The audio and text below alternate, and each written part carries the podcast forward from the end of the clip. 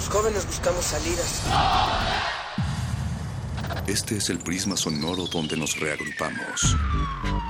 No ponemos música, la disparamos. No hablamos o leemos. Vivimos el lenguaje. Todo este es el riesgo de una zona libre. No sentimos. Explotamos. Aquí la razón y la emoción coexisten y conviven. Resisten. Este es un espacio para que formes parte de la resistencia. Resistencia modulada. No solo somos sonido.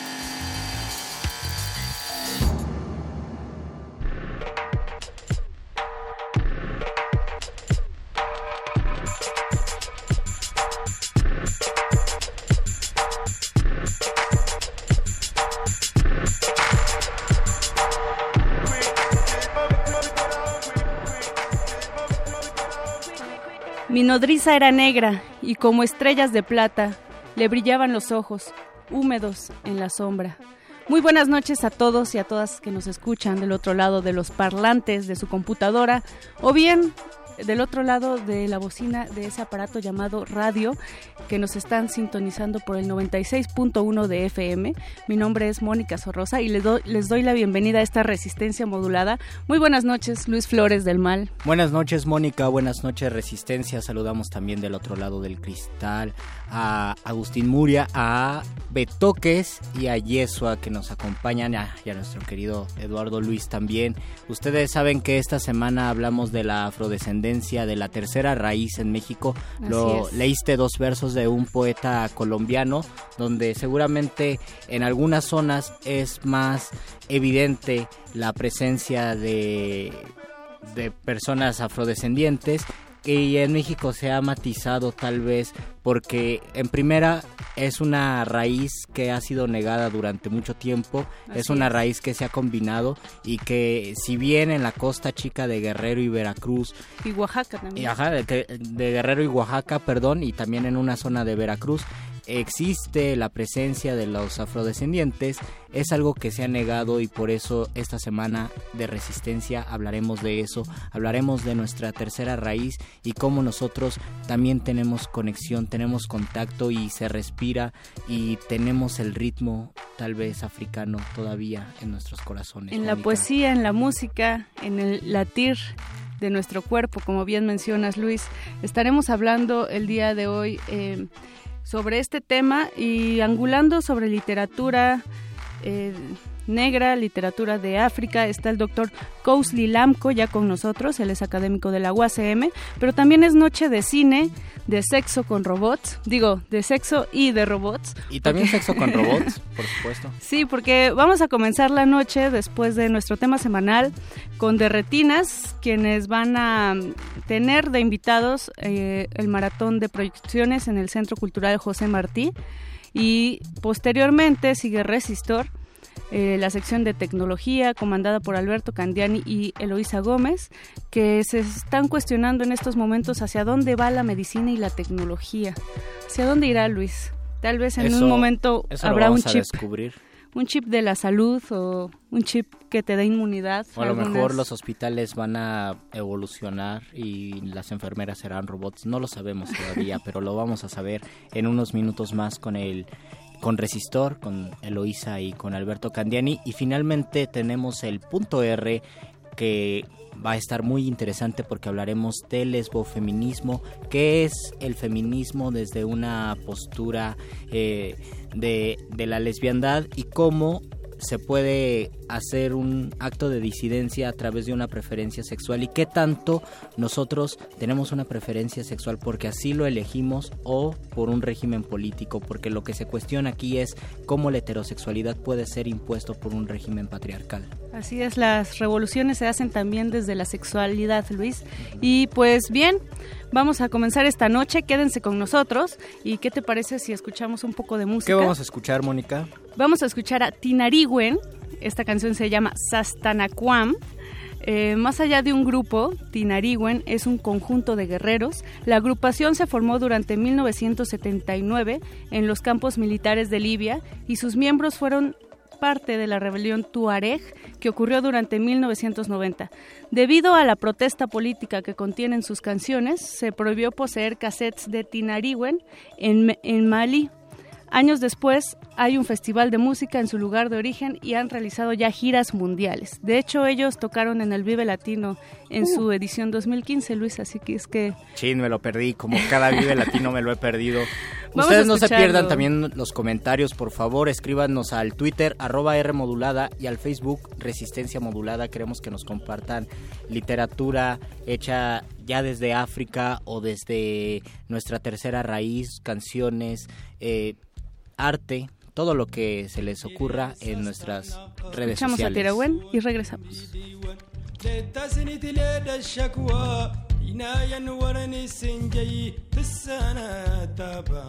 سكوز تران دغشي الناوان تينيري ساستانقم يكتي فوت دمي ديوان لتزني دلاد الشكوى عناية ورني to close the door the shinnawan.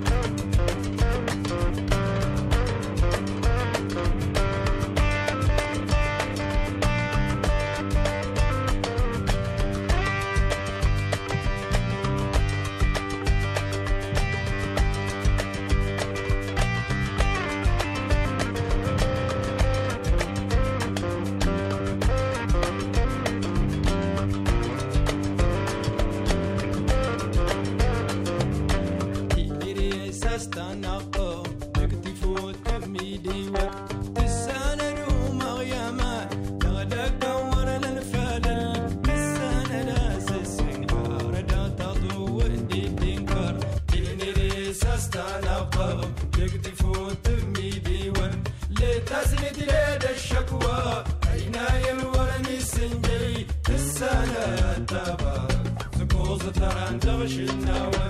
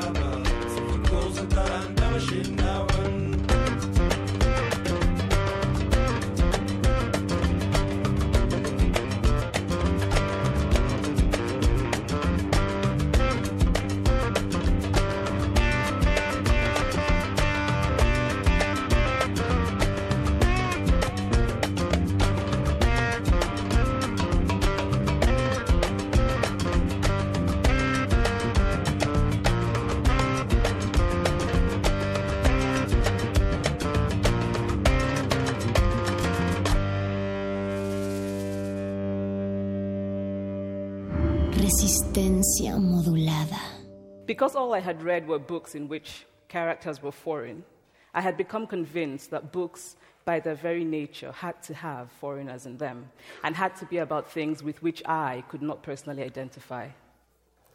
Now, things changed when I discovered African books. There weren't many of them available, and they weren't quite as easy to find as the foreign books, but was like Chinua Achebe and Kamara Laye. I went through a mental shift in my perception of literature.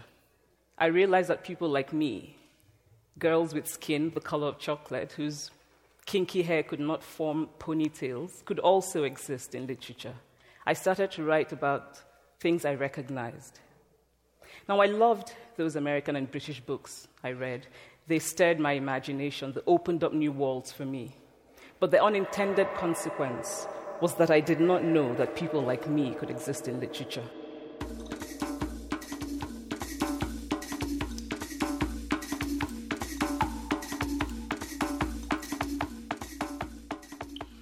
Soy negra, tan negra que todo se ve más claro, negra como las pavesas azuladas que ninguna estrella despide, negra de las Áfricas, de los deseos exaltados, de las sombras esculpidas, negra de mis sueños. Pero de esa presencia negra brota el oro de los universos cálidos entre las ruinas. Las muchedumbres acuden prestas a contemplar el primer templo de los dioses. En los esplendores de la embriaguez tropieza el profeta de la palabra el órgano del trovador se desnuda, la paleta del pintor por fin enmudece, la vida, toda la vida de los demás, se desmorona. Caliste Bellala. Negro, soy negro, lo soy. Ten, he aquí para ti una palabra, mi palabra que compartiremos desde ahora en dos, el bastón de azúcar del que comeremos junto la melaza, hasta los tosidos de nuestros bronquillos impando, hasta el sangrado a chorros de nuestro menstruado rojo, sangre rojo, yo soy negro. Yo soy la cabeza, el ojo, las entrañas, el dedo del pie. Yo soy primicia del rayo del sol que se clava en el cenit de mi piel calcinada. Yo soy el crepúsculo, la sombra que envuelve la arcada de los sueños. Yo soy el Congo, el Congo que chorrea en las arterias de todas las tierras. Yo soy el Kilimanjaro y yo te ofreceré el otro ojo, el tercero. Bien, pues acabamos de escuchar al doctor Colsilamco eh, dramaturgo, nacido en Chad, poeta, novelista y profesor universitario. Muchas gracias por estar con nosotros esta noche en Resistencia Modulada. También escuchamos a Luis Flores. Eh, con un poema de una poeta de Camerún que se llama Caliste Bellala y que es una colección que Círculo de Poesía eh, compartió hoy, una colección de poesía africana de 2015 que ahora pues lo volvieron a compartir curiosamente y quise compartir este poema porque viene poesía, el título es Poesía, la poemas a la mujer negra, búsquenlo en Círculo de Poesía y entre ellos aparece un poema de Camerún y después escuchamos en vivo al doctor Kousli Lamco que nos acompaña esta noche en nuestra resistencia. Bienvenido, doctor. Muchas gracias por la invitación. es un placer. Sí, muchas gracias a usted por acompañarnos en esta mesa. Antes escuchábamos un audio de la eh, escritora, novelista y dramaturga feminista eh, Chimananda Adichie. Ella es de Nigeria, en donde nos decía en su charla TED que está en inglés, pero habla sobre todo de el peligro, el peligro que, que conlleva contar una sola historia, porque ella nos platicaba, bueno, escuchamos que que decía eh, que ella siempre en sus libros leía a personajes blancos y leía autores ingleses o estadounidenses y cuando comenzó a, escribir sus personajes eran así, pero un día se dio cuenta que el mundo no era así, no hay una sola historia, no hay un mundo unilateral, hay muchas opciones. Doctor, cuéntenos por qué, eh, cómo es que usted empieza a escribir ¿Cómo es que nace esta inquietud de la literatura? Mm, pues una larga historia, ¿no? Pues antes de todo, pues como em, hacer un comentario sobre lo, que dijo uh, Chimamanda. Sí, creo que pues el mundo se mundializó y sí, ya no podemos contar una sola historia. Hemos tenido en la historiografía literaria africana, un enfoque en el inicio así muy del escritor con su compromiso y, y, ahora pues hay hasta escritores africanos que no quieren que se diga que son escritores africanos y son escritores en un punto. Entonces creo que es parte de lo que es su postura y que no tanto comparto yo, porque creo que hay siempre una, un asunto de identidad, ¿no? que, que siempre eh, tenemos que estar afirmando. Pues llegué muy temprano en la literatura, cuando uno nace en un país, Chad, uno de los 54 países africanos, eh, un país con una parte del desierto de Sahara, pero también un país eh, con historias muy bellas. Es un país francófono, ¿verdad? Pues sí, la lucha para nosotros también es ya no estar definiéndonos a partir de del idioma. No tanto del idioma, pero de lo que lo que es parte de la colonización, porque si, siempre si hablamos del país francófono, es olvidar que en Chad tenemos 40 lenguas y que la francófona es la lengua del colonizador, que solo practican algo como 10 a 15% de, de la población. E, es, como, pues sí, para regresar a lo que estuve diciendo, es un país bello con sus dolores y eh, también con eh, sus partes increíblemente hermosas. Y cuando uno ha conocido desde muy temprano lo que es la guerra civil, eh, en un país que sigue pues con su guerra civil desde más de, de, 50 años, creo que el camino para llegar a la literatura o a la escritura o a la poesía es un camino muy fácil por fin es como traducir lo que uno está viviendo emocionalmente, pero también contar la historia de, este mismo país, contar la historia de gente valiosa y también de gente eh, sí que, que genera una como decirlo más allá de la esperanza que se puede eh, como estar eh, perfilándose pues genera también todo lo que es parte de la pesadilla africana. Y comparado con México, por ejemplo, ¿cuál es el perfil del escritor? ¿Qué hace un escritor en chat? Eh, por ejemplo, si existen 40 idiomas, eh, el escritor se define más por eh, escribir, por ejemplo, en francés, que sería eh, la lengua, sí, la lengua del, colon, del colonizador o intentan escribir desde su idioma, de qué vive el escritor, a qué se dedica, cuál es su enfoque profesional? Mm, pues hablaré más como abriendo las fronteras, porque soy panafricanista, no hablo de Chad porque pues es la parte en la cual nací, pero viví más de 30 años de mi vida afuera de, de Chad y viví en otros países de África. Creo que las ¿cómo decirlo? Las oposiciones son múltiples en nuestra literatura. La que va desde la literatura negro africana, que abarca todo lo que es eh, también escrito todo lo que está escrito por negros que viven afuera de África, ¿no? gente como M. César, que es de Martinica, o gente como Jacques Roumet, que es de Haití, son parte de esta literatura negroafricana. Uh, son los fundadores de la negritud de eso. Y, y entonces esta oposición literatura negroafricana con la literatura de Magreb, pues los magrebíes tienen también su literatura. Y, la segunda oposición es la, la muy fuerte, ¿no? que es la de la lengua. Por fin, em, por la mayoría estamos siempre viviendo un tipo de esquizofrenia lingüística. Y estoy hablando en español, es decir, también que haciéndolo estoy traduciendo tres lenguas.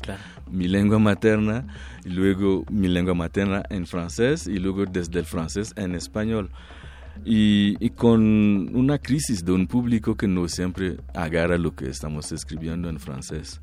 Está también la oposición literatura escrita y literatura oral. Mm.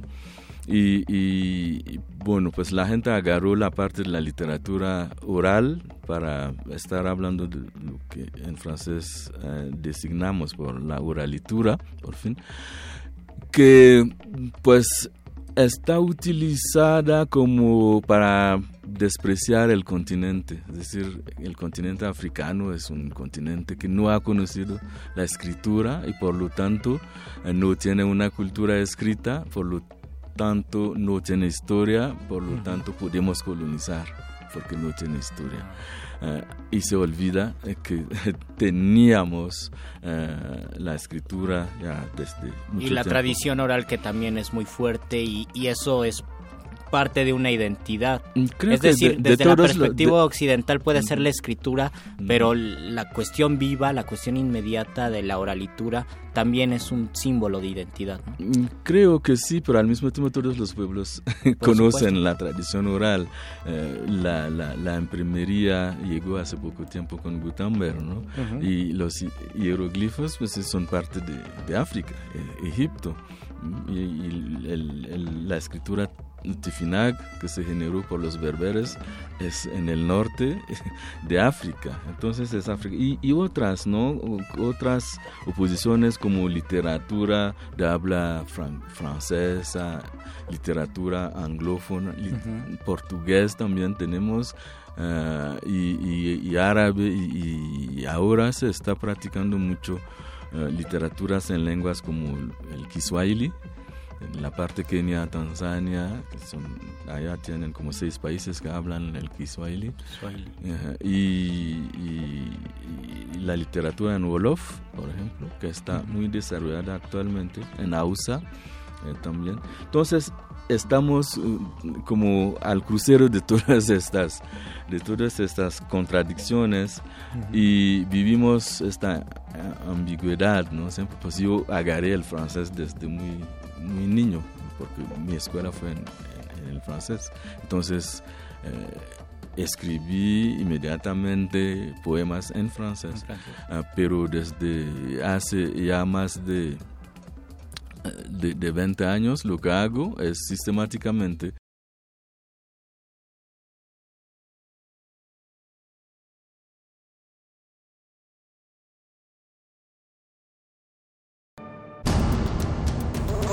jóvenes buscamos salidas. Este es el prisma sonoro donde nos reagrupamos. No ponemos música, la disparamos. No hablamos o leemos, vivimos el lenguaje. Todo este es el riesgo de una zona libre. No sentimos, explotamos. Aquí la razón y la emoción coexisten y conviven. Resisten. Este es un espacio para que formes parte de la resistencia. Resistencia modulada. No solo somos sonido.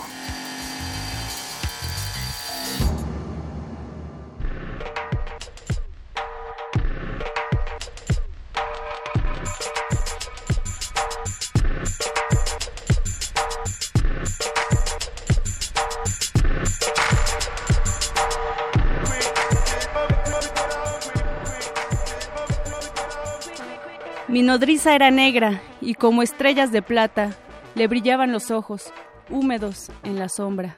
Muy buenas noches a todos y a todas que nos escuchan del otro lado de los parlantes de su computadora o bien del otro lado de la bocina de ese aparato llamado radio que nos están sintonizando por el 96.1 de FM. Mi nombre es Mónica Sorrosa y les doy, la bienvenida a esta resistencia modulada. Muy buenas noches, Luis Flores del Mal. Buenas noches, Mónica. Buenas noches, Resistencia. Saludamos también del otro lado del cristal a Agustín Muria, a Betoques y a Yesua que nos acompañan, y a nuestro querido Eduardo Luis también. Ustedes saben que esta semana hablamos de la afrodescendencia, de la tercera raíz en México. Lo leíste dos versos de un poeta colombiano, donde seguramente en algunas zonas es más evidente la presencia de de personas afrodescendientes y en México se ha matizado tal vez porque en primera es una raíz que ha sido negada durante mucho tiempo, es una raíz que se ha combinado y que si bien en la costa chica de Guerrero y Veracruz y Oaxaca también. ajá, de, de Guerrero y Oaxaca, perdón, y también en una zona de Veracruz existe la presencia de los afrodescendientes es algo que se ha negado y por eso esta semana de resistencia hablaremos de eso, hablaremos de nuestra tercera raíz y cómo nosotros también tenemos conexión, tenemos contacto y se respira y tenemos el ritmo tal vez africano todavía en nuestros corazones. En la poesía, en la música, en el latir de nuestro cuerpo, como bien mencionas Luis. Estaremos hablando el día de hoy eh, sobre este tema y angulando sobre literatura eh, negra, literatura de África. Está el doctor Kousli Lamco ya con nosotros, él es académico de la UACM, pero también es noche de cine, de sexo con robots, digo, de sexo y de robots. Y también sexo con robots, por supuesto. Sí, porque vamos a comenzar la noche después de nuestro tema semanal con Derretinas, quienes van a tener de invitados eh, el maratón de proyecciones en el Centro Cultural José Martí y posteriormente sigue Resistor eh, la sección de tecnología comandada por Alberto Candiani y Eloisa Gómez, que se están cuestionando en estos momentos hacia dónde va la medicina y la tecnología. ¿Hacia dónde irá Luis? Tal vez en un momento habrá un chip.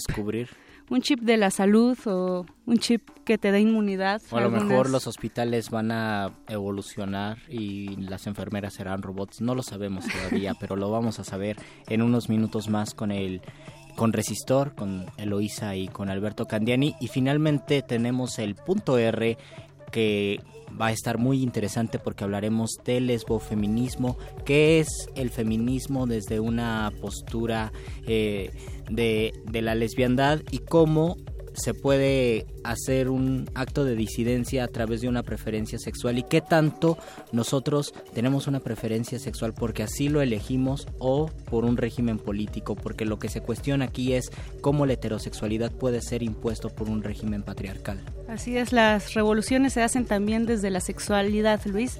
Y pues bien, vamos a comenzar esta noche, quédense con nosotros. ¿Y qué te parece si escuchamos un poco de música? ¿Qué vamos a escuchar, Mónica? Vamos a escuchar a Tinarigüen, esta canción se llama Sastanacuam.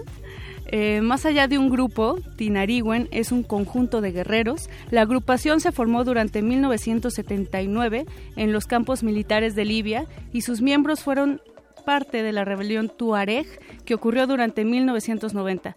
Debido a la protesta política que contienen sus canciones, se prohibió poseer cassettes de Tinariwen en, en Mali, Años después, hay un festival de música en su lugar de origen y han realizado ya giras mundiales. De hecho, ellos tocaron en el Vive Latino en su uh. edición 2015, Luis, así que es que... Chin, me lo perdí, como cada Vive Latino me lo he perdido.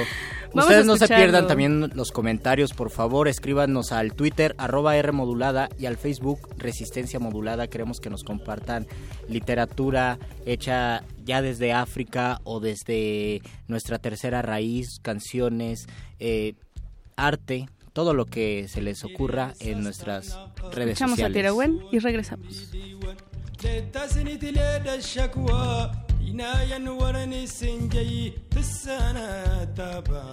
سكوز تران دغشنا وان دينيري ساستانا قام يكتي فوت ميدي وان لتزني دلاد الشكوى عناية ورني سنجي تسانا تبارك سكوز تران دغشنا وان تستنقى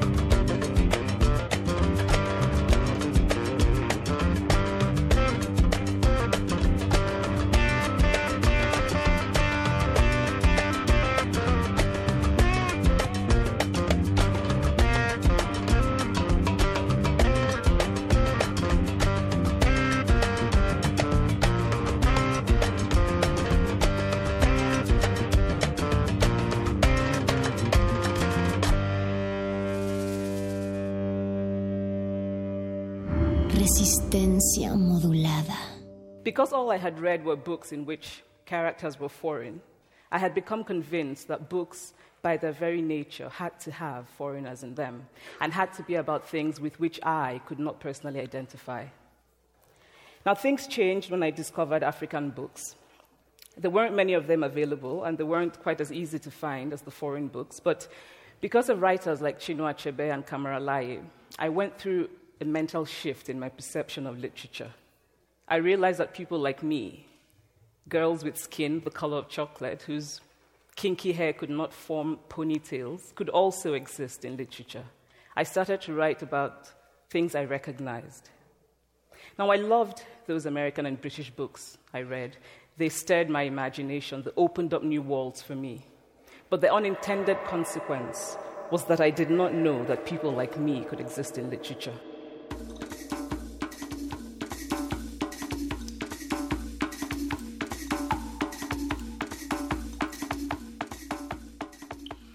Soy negra, tan negra que todo se ve más claro, negra como las pavesas azuladas que ninguna estrella despide, negra de las Áfricas, de los deseos exaltados, de las sombras esculpidas, negra de mis sueños.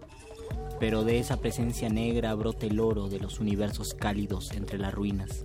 Las muchedumbres acuden prestas a contemplar el primer templo de los dioses. En los esplendores de la embriaguez tropieza el profeta de la palabra, el órgano del trovador se desnuda, la paleta del pintor por fin enmudece, la vida, toda la vida de los demás, se desmorona. Caliste Bellala. Negro, soy negro, lo soy. Ten, he aquí para ti una palabra, mi palabra que compartiremos desde ahora en dos, el bastón de azúcar del que comeremos junto la melaza, hasta los tosidos de nuestros bronquillos impando, hasta el sangrado a chorros de nuestro menstruado rojo, sangre rojo, yo soy negro. Yo soy la cabeza, el ojo, las entrañas, el dedo del pie. Yo soy primicia del rayo del sol que se clava en el cenit de mi piel calcinada. Yo soy el crepúsculo, la sombra que envuelve la arcada de los sueños. Yo soy el Congo, el Congo que chorrea en las arterias de todas las tierras. Yo soy el Kilimanjaro y yo te ofreceré el otro ojo, el tercero. Bien, pues acabamos de escuchar al doctor Colsilamco, eh, dramaturgo, nacido en Chad, poeta, novelista y profesor universitario. Muchas gracias por estar con nosotros esta noche en Resistencia Modulada. También escuchamos a Luis Flores. Un- eh, con un poema de una poeta de Camerún que se llama Caliste Bellala y que es una colección que Círculo de Poesía eh, compartió hoy, una colección de poesía africana de 2015 que ahora pues lo volvieron a compartir curiosamente y quise compartir este poema porque viene poesía, el título es Poesía, la poemas a la mujer negra, búsquenlo en Círculo de Poesía y entre ellos aparece un poema de Camerún y después escuchamos en vivo al Así doctor. Cousy Lamco que nos acompaña esta noche Así en es. nuestra resistencia. Bienvenido, doctor. Muchas gracias por la invitación. Pero- es un placer. Sí, muchas gracias a usted por acompañarnos en esta mesa. Antes escuchábamos un audio de la eh, escritora, novelista y dramaturga feminista eh, Chimananda Adichie. Ella es de Nigeria, en donde nos decía en su charla TED que está en inglés, pero habla sobre todo de el peligro, el peligro que, que conlleva contar una sola historia, porque ella nos platicaba, bueno, escuchamos que que decía eh, que ella siempre en sus libros leía a personajes blancos y leía autores ingleses o estadounidenses y cuando comenzó a escribir sus personajes eran así, pero un día se dio cuenta que el mundo no era así, no hay una sola historia, no hay un mundo unilateral, hay muchas opciones. Doctor, cuéntenos por qué, eh, cómo es que usted empieza a escribir, cómo es que nace esta inquietud de la literatura.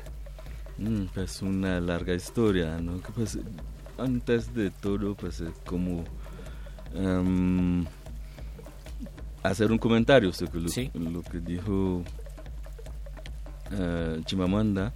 Eh, Sí, creo que pues el mundo se mundializó y sí, ya no podemos contar una sola historia. Hemos tenido en la historiografía literaria africana un enfoque en el inicio así muy del escritor con su compromiso y, y- y ahora pues hay hasta escritores africanos que no quieren que se diga que son escritores africanos ¿no? y son escritores y un punto. Entonces creo que es parte de lo que es su postura y que no tanto comparto yo, porque creo que hay siempre una, un asunto de identidad, ¿no? que, que siempre eh, tenemos que estar afirmando. Pues llegué muy temprano en la literatura, cuando uno nace en un país, Chad, uno de los 54 países africanos, eh, un país con una parte del desierto de Sahara, pero también un país eh, con historias muy bellas. ¿no? Es un país francófono, ¿verdad? Pues sí, la lucha para nosotros también es ya no estar definiéndonos a partir de, Del idioma. no tanto del idioma, pero de lo que lo que es parte de la colonización, porque si, siempre si hablamos del país francófono es olvidar que en Chad tenemos 40 lenguas y que la francófona es la lengua del colonizador que solo practican algo como 10 a 15% de, de la población. E- Es, como, pues sí, para regresar a lo que estuve diciendo, es un país bello con sus dolores y eh, también con eh, sus partes increíblemente hermosas. Y cuando uno ha conocido desde muy temprano lo que es la guerra civil, eh, en un país que sigue pues con su guerra civil desde más de, de 50 años, creo que el camino para llegar a la literatura o a la escritura o a la poesía es un camino muy fácil por fin. Es como traducir lo que uno está viviendo emocionalmente, pero también contar la historia de, de este mismo país, contar la historia de gente valiosa y también de gente eh, sí que, que genera una, como decirlo, más allá de la esperanza que se puede eh, como estar eh, perfilándose, pues genera eh, también todo lo que es parte de la pesadilla africana. Y comparado con México, por ejemplo, ¿cuál es el perfil del escritor? ¿Qué hace un escritor en chat? Eh, por ejemplo, si existen 40 idiomas, eh, el escritor se define más por eh, escribir, por ejemplo, en francés, que sería eh, la lengua, sí, la lengua del, colon, del colonizador, o intentan escribir desde su idioma, de qué vive el escritor, a qué se dedica, cuál es su enfoque profesional. Mm, Pues hablaré más como abriendo las fronteras, porque soy panafricanista, no hablo de Chad porque pues es la Claro. parte en la cual nací, pero viví más de 30 años de mi vida afuera de, de Chad y viví en otros países de África. Creo que las, ¿cómo decirlo? Las oposiciones son múltiples en nuestra literatura. La que va desde la literatura negro-africana, que abarca todo lo que es eh, también escrito, todo lo que está escrito por negros que viven afuera de África, ¿no? gente como M. César, que es de Martinica, o gente como Jacques Roumet, que es de Haití, son parte de esta literatura negroafricana. Ah, son los fundadores de la negritud de eso. Y, y entonces esta oposición literatura negroafricana con la literatura de Magreb, pues los magrebíes tienen también su literatura. Y, y la segunda oposición es la, la muy fuerte, ¿no? que es la de la lengua. Por fin, em, por la mayoría estamos siempre viviendo un tipo de esquizofrenia lingüística. Y estoy hablando en español, es decir, también que haciéndolo estoy traduciendo tres lenguas. Claro. Mi lengua materna, y luego mi lengua materna en francés, y luego desde el francés en español y, y con una crisis de un público que no siempre agarra lo que estamos escribiendo en francés. Está también la oposición literatura escrita y literatura oral. Mm. Y, bueno, pues la gente agarró la parte de la literatura oral para estar hablando de lo que en francés eh, designamos por la oralitura, por fin, que pues está utilizada como para despreciar el continente, es decir, el continente africano es un continente que no ha conocido la escritura y por lo tanto eh, no tiene una cultura escrita, por lo tanto no tiene historia, por lo tanto podemos colonizar porque no tiene historia. Eh, y se olvida eh, que teníamos eh, la escritura ya desde mucho Y la tiempo. tradición oral que también es muy fuerte y, y eso es parte de una identidad. Mm, Creo es que decir, de- de desde la lo- perspectiva de- occidental puede ser la escritura, pero la cuestión viva, la cuestión inmediata de la oralitura también es un símbolo de identidad. ¿no? Mm, Creo que sí, pero al mismo tiempo todos los pueblos conocen supuesto. la tradición oral. Eh, la, la, la imprimería llegó hace poco tiempo con Gutenberg, ¿no?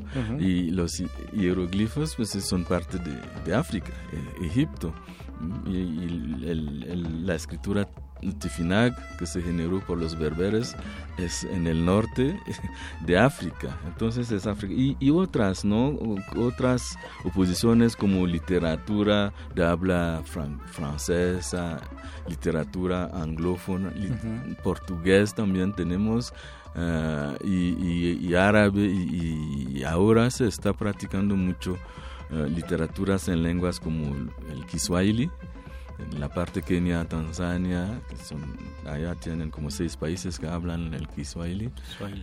Y, y- y la literatura en Wolof, por ejemplo, que está muy desarrollada actualmente, en Hausa eh, también. Entonces, estamos uh, como al crucero de todas estas, de todas estas contradicciones y vivimos esta eh, ambigüedad, ¿no? Siempre, pues yo agarré el francés desde muy, muy niño, porque mi escuela fue en, en el francés. Entonces, eh, escribí inmediatamente poemas en francés, Ah, pero desde hace ya más de, de, de 20 años lo que hago es sistemáticamente también hacer la traducción de mis poemas en, en mi lengua materna y can- cantar estos poemas. ¿Cuál con- es, el, ¿Cuál es su lengua materna? Ah, se llama Mbai, el Sarambay, M-B-A-I, que es una lengua que se practica en el sur de, de Chad y en la parte norte de la República Centroafricana. Habla, doctor, eh, también eh, de estas eh, contradicciones, pero también existen convergencias, ¿no? Creo que todo, eh, todas es- estas culturas que se juntan, digamos, hacen creaciones eh, únicas que a la vez se difunden y se funden con otro tipo de culturas. En el caso de usted, por ejemplo, la migración, que es algo que ha determinado mucho pues su trabajo s- incluso su vida misma, ¿no? Eh, ¿Cómo es esta, esta parte de la migración para los poetas o los dramaturgos que, que viven en África? ¿Cree que ha sido como aceptado? ¿Se está creando una, una nueva ola de literatura africana? ¿O, o, o se está visibilizando incluso más que antes?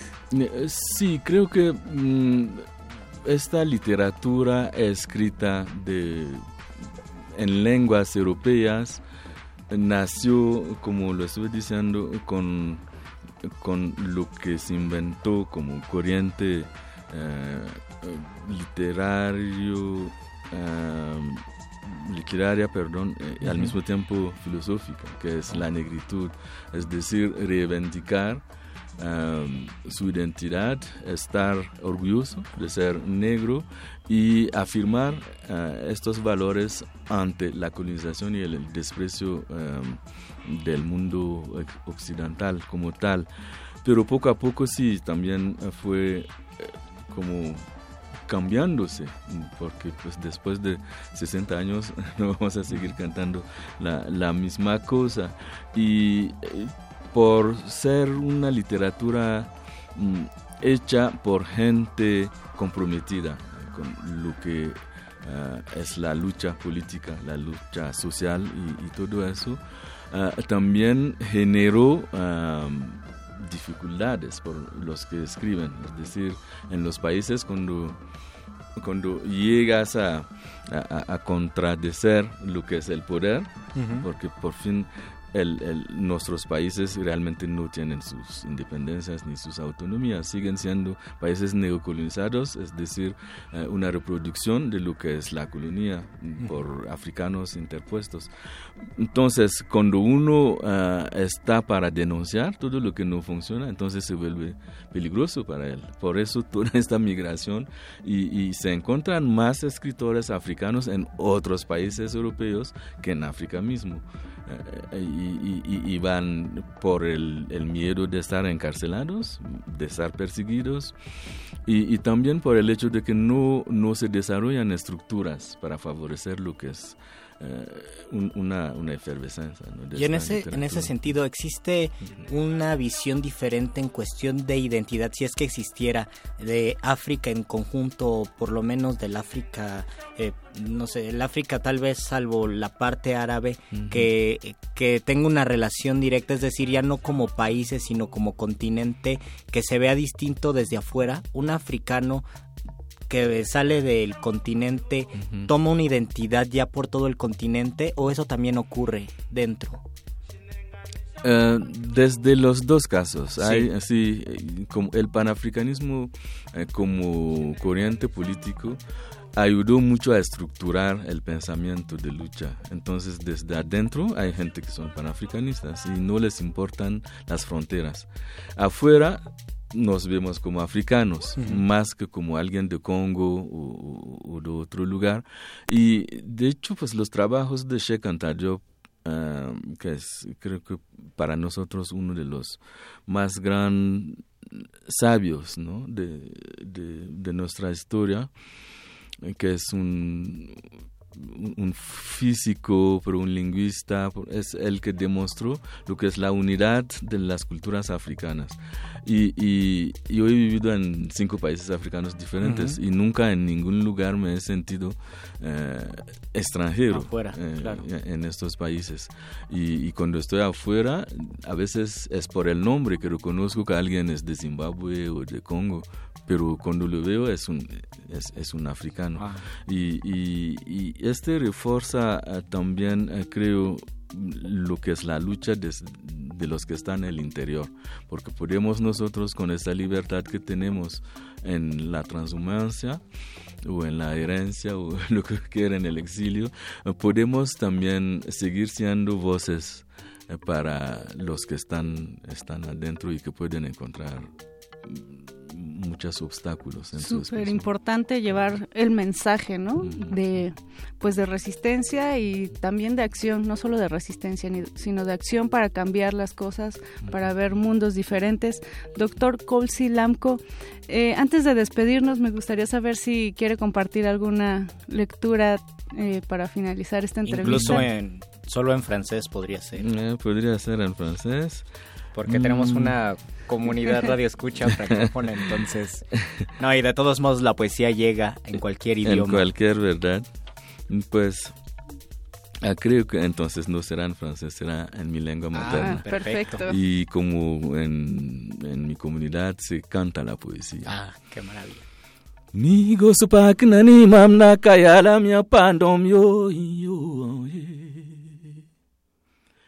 Mugus pal kam gapa uyay bayin gimdo yo ye.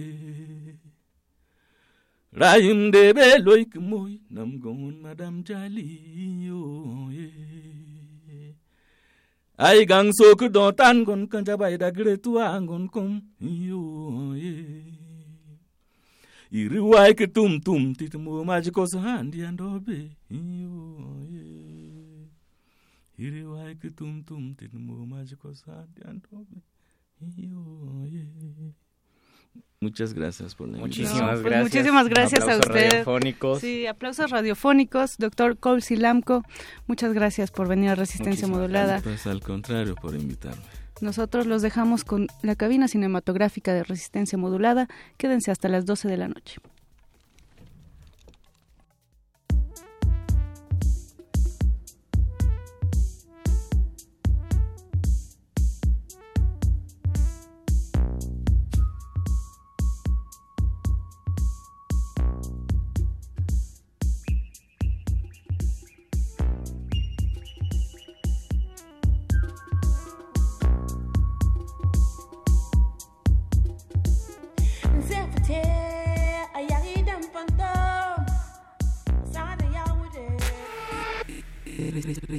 Resistencia modulada.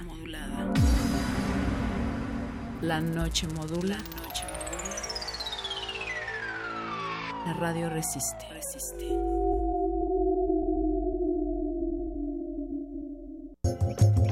tan solo desde las escuelas, en las mismas universidades, ¿a qué autoras estás leyendo? En realidad, ningún profesor o profesora refiere lecturas de mujeres. También hay mucha violencia contra las mujeres en la literatura mexicana y no parece ser un problema. Y no parece ser un problema.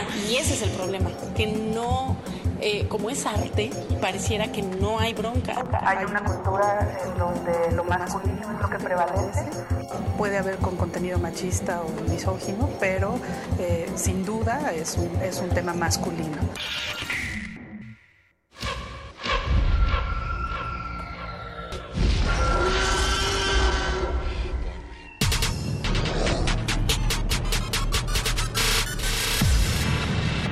Entre el pasillo de los estrenos y el de la nostalgia, se encuentra la sala de la resistencia. Disfruta las mejores historias hechas para tus ojos a través de tus oídos. Estás a tiempo para la función en la sala de cine auditiva de... de.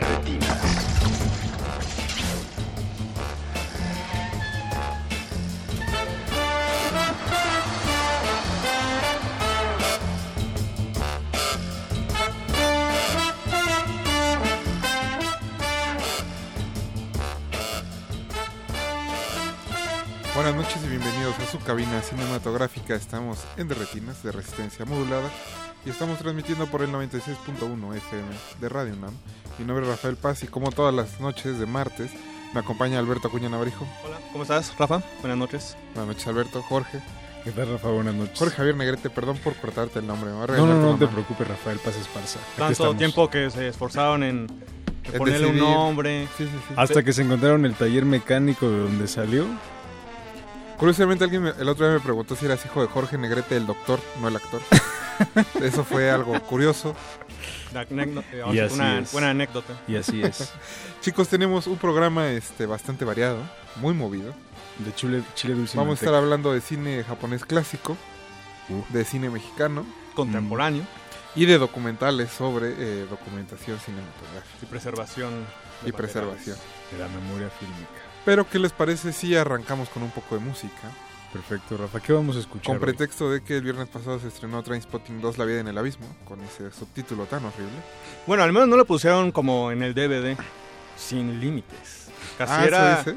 Así era O sea, el me acuerdo que cuando estrenaron Trainspotting sí decía La vida en el abismo, ese era el nombre. Ajá, Un pero título, para el ¿verdad? DVD sí fue sin límites. Hubiera, un buen título hubiera sido Sin Límites en el Abismo. Ahí está, no se pusieron las pilas. Ahí ¿Por los qué no. Rafa? Les falló, les falló Jorge. Pero bueno, vamos a estar escuchando ese soundtrack en los cortes musicales. La primera canción de la noche es Deep, Blue Day de Brian Eno, que es parte del soundtrack de Trainspotting 2. Den- si ya vieron la película, denos opinión en redes sociales. Recuerden que estamos en Twitter como arroba R modulada y en Facebook como Resistencia Modulada. El perrito brasileño nos dice que no le gustó nada. No, Mm. dice que hay más fanservice en Trainspotting que en Rogue One, entonces. Está fuerte, el, Está fuerte la, la lechuga, pero vamos al corte y regresamos. No se despegue. De retinas. De retinas.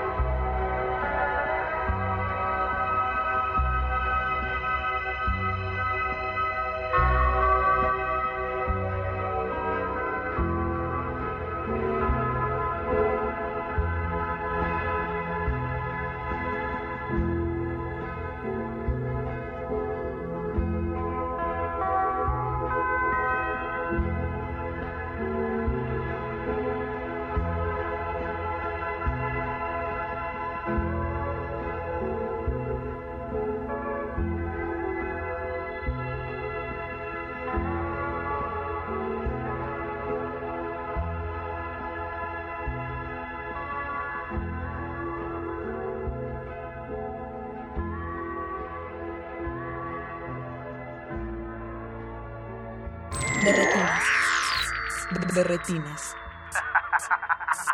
Que se tire, que ando con 70.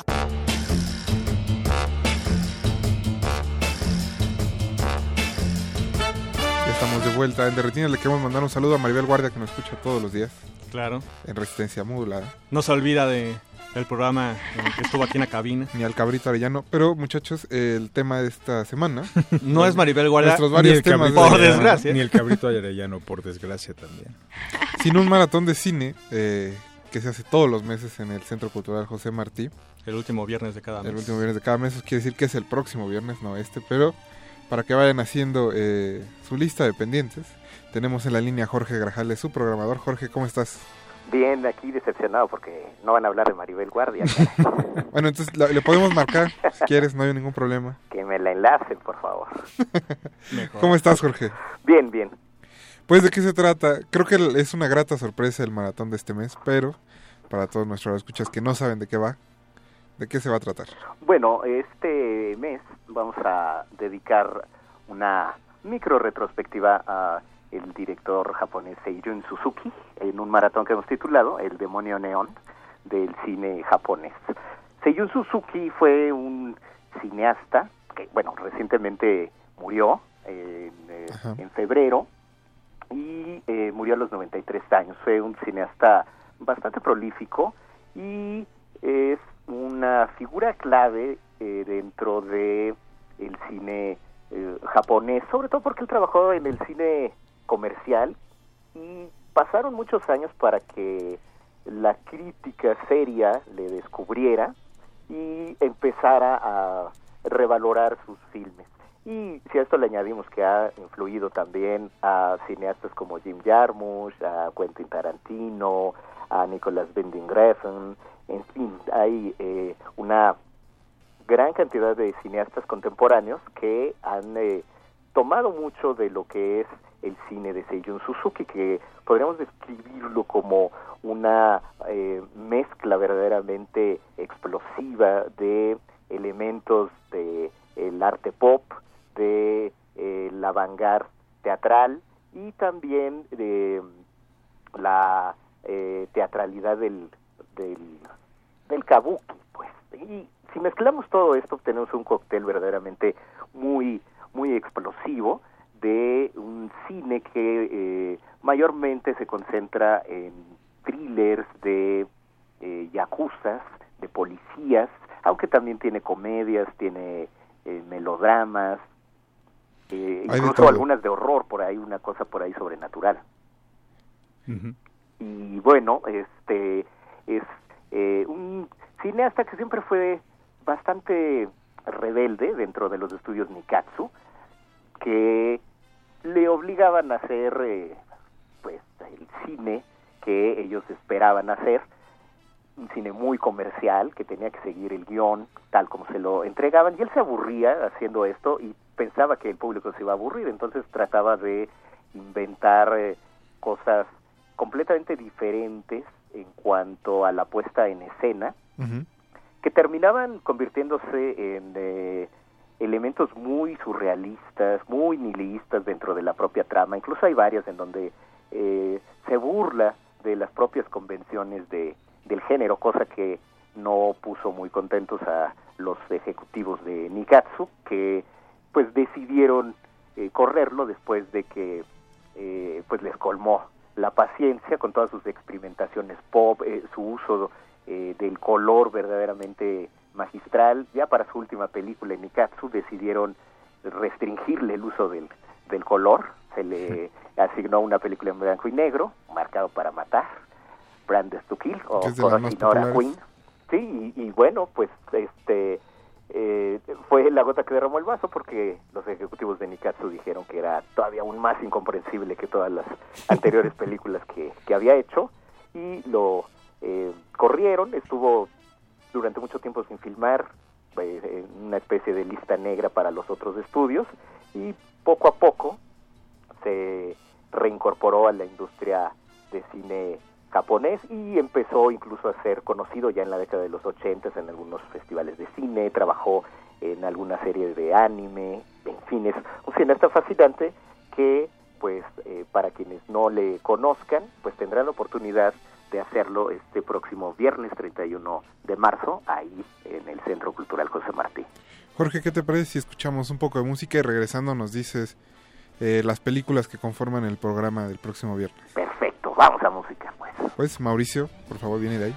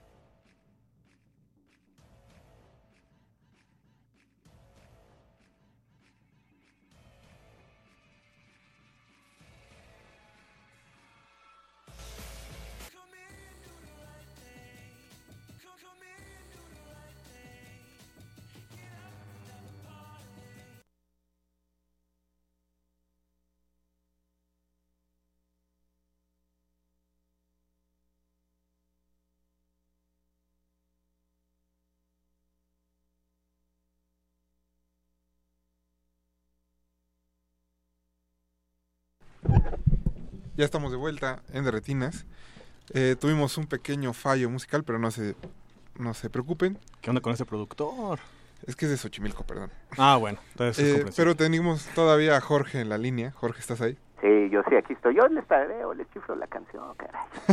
A ver, te vas a- este, tienes que cantar la de este Lost for Life. Lost for Life.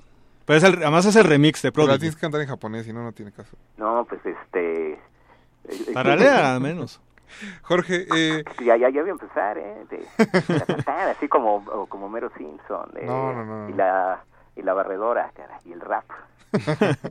Jorge, ¿qué películas van a estar pasando Vamos a iniciar con... el próximo viernes? Eh, vamos a iniciar con un filme de 1966 que se llama Carmen de, de. Ajá. Una película que algunos la consideran como la eh, última parte de una trilogía conocida como la trilogía de, de la Carmen. Es sobre una mujer que después de ser eh, violada por unos compañeros suyos de la escuela se embarca en un eh, camino en los barrios rojos de, de Osaka y la película está filmada en blanco y negro. Mejor dicho, está filmada de manera monócroma, porque a veces es blanco y negro, algunas veces Ajá. es blanco con algún color que elige el director para acentuar alguna emoción, muy en el estilo de, el- del cine silente.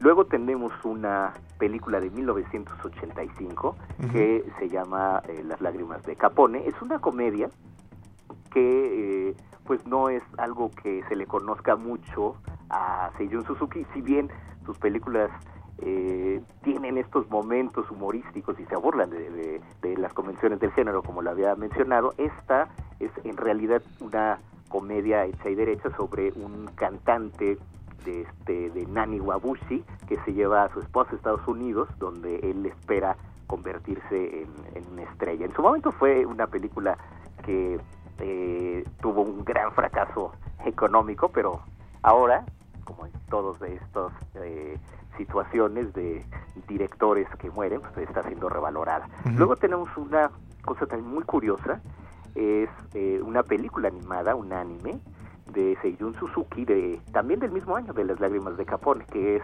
eh, Lupin III, la leyenda del oro de Babilonia. Lupin III es un personaje bastante conocido en la cultura pop japonesa, es supuestamente el nieto de Arsène Lupin, y él eh, pues se dedica a, a seguir la tradición de, de su abuelo, de estos eh, ladrones caballerescos. Y eh, Seiyun Suzuki cuando fue exiliado del medio cinematográfico, le dieron la bienvenida en el medio del anime, donde estuvo trabajando en la tercera temporada de, de Lupin y eh, llegó a escribir episodios eh, y estuvo muy involucrado y este pues es eh, el resultado de toda esa colaboración que tuvo en forma de, de una película. Y tendremos después eh, la película que realmente empieza a, a distinguir a Seiyun Suzuki como alguien que empieza a revelarse dentro del sistema de estudio Ujú. es la película Buró de Detectives 23. Váyanse al infierno, bastardos. Así, Qué buen título. así con ese título. Y yo creo que fue lo mismo que les dijo a los de los estudios Nikatsu. Era declaración de principios. Totalmente. Y es eh, una película eh, de 1963 que está estelarizada por Yoshi Shido, alguien que vendría a ser también clave en estos años dentro de este cine de, de acción eh, japonés. Y aquí este su uso de, de los colores y la comedia negra es eh, verdaderamente asombroso. Es eh, una película muy, muy recomendable. Y vamos a finalizar con eh, un filme del 65 que se llama Vida Tatuada, sobre dos eh, gángsters de, de la Yakuza que empiezan a ser perseguidos por eh, tanto por la policía como por sus propios compañeros. Tiene todos estos elementos que hablan de el honor y la obligación, eh, que después repetirían los cineastas hongkoneses y sobre todo la escena final, el clímax de, de la película, lo toma prestado, por no decir lo roba, Quentin Tarantino para Kill Bill. Wow, wow, wow, Qué, wow. qué raro. Sí, ¿verdad? Este, y No se le da mucho eso. Es espectacular porque Un saludo a Eric Ortiz García que nos está escuchando. un saludo para que vean de dónde surge toda esta pelea de Uma Thurman eh, contra los eh, estos 88 es justo de donde surge de Vida Tatuada de, de Seiyun Suzuki O en sea que Tarantino no lo hizo. no lo copió tal cual casi Hemos vivido engañados mucho tiempo. sí qué, qué- qué sorpresa verdad Pero bueno, eso puede servir como revelación a las 5 de la mañana que estemos viendo esta película. exacto a lo mejor hasta dicen ay pues ¿qué, qué no iban a pasar Seiyun Suzuki creo que estoy viendo Kill Bill Pues Jorge, creo que la invitación está más que puesta. Prepárense un buen café. Los Llévense Red Bull.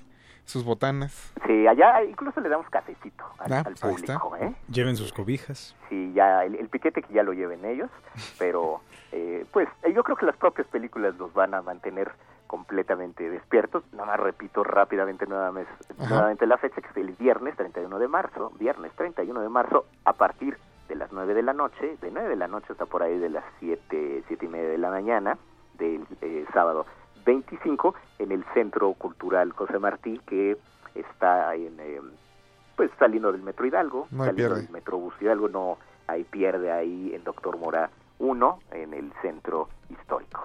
Pues ahí está, Jorge, muchas gracias y nos vemos el próximo viernes. Claro que sí, gracias a ustedes.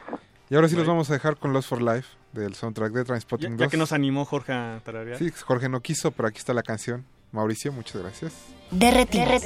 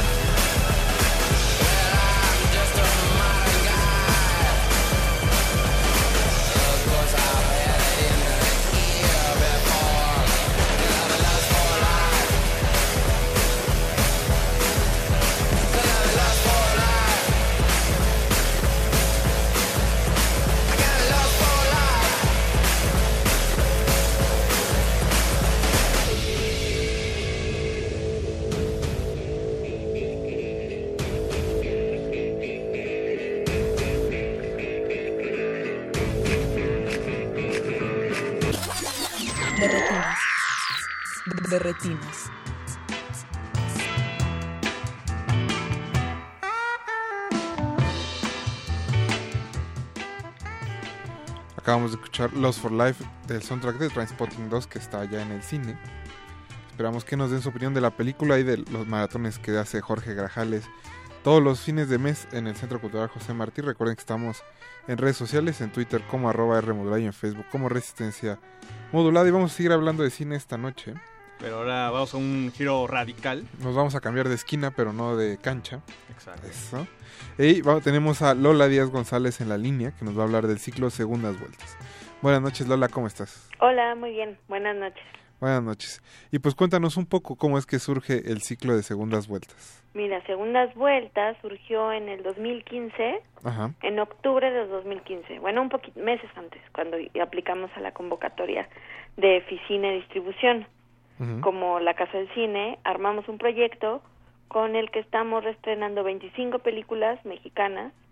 Esa primera edición fue 25 películas que se habían estrenado en su momento entre 2010 y 2014 y que habían tenido menos de 30 copias. Ajá. Esa o sea, primera casi todas. Ajá.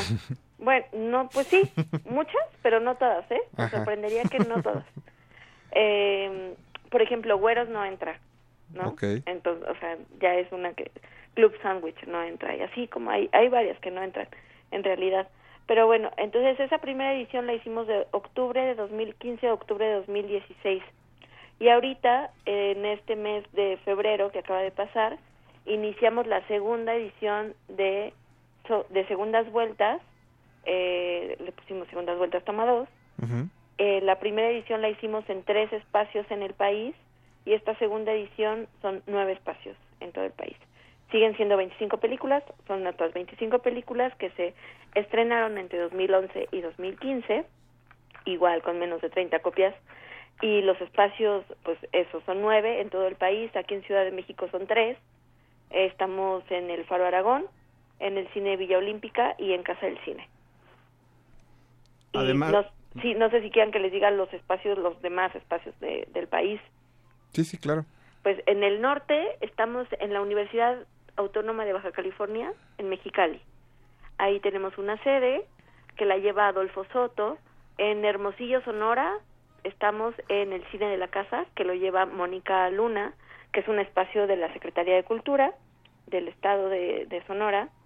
Eh, después bajamos hacia el centro y tenemos, estamos en Casa 9, ahí en Cholula, que la sala es de Alfredo Atala, la programa Mónica Gaona y Fernanda Río. Estamos en Cuernavaca, Morelos, en el Cine Morelos, que está ahí en el centro.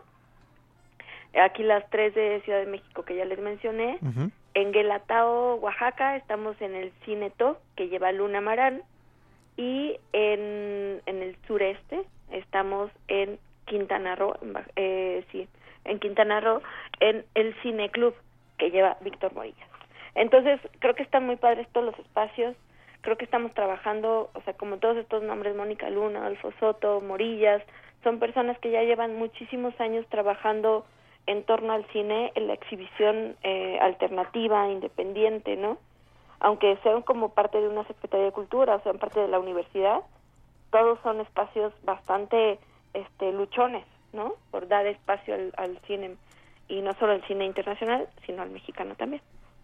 Además del criterio de pues que tuvieran un cierto número de copias en su momento, eh, que sean películas contemporáneas, eh, pues vemos títulos muy disímbolos.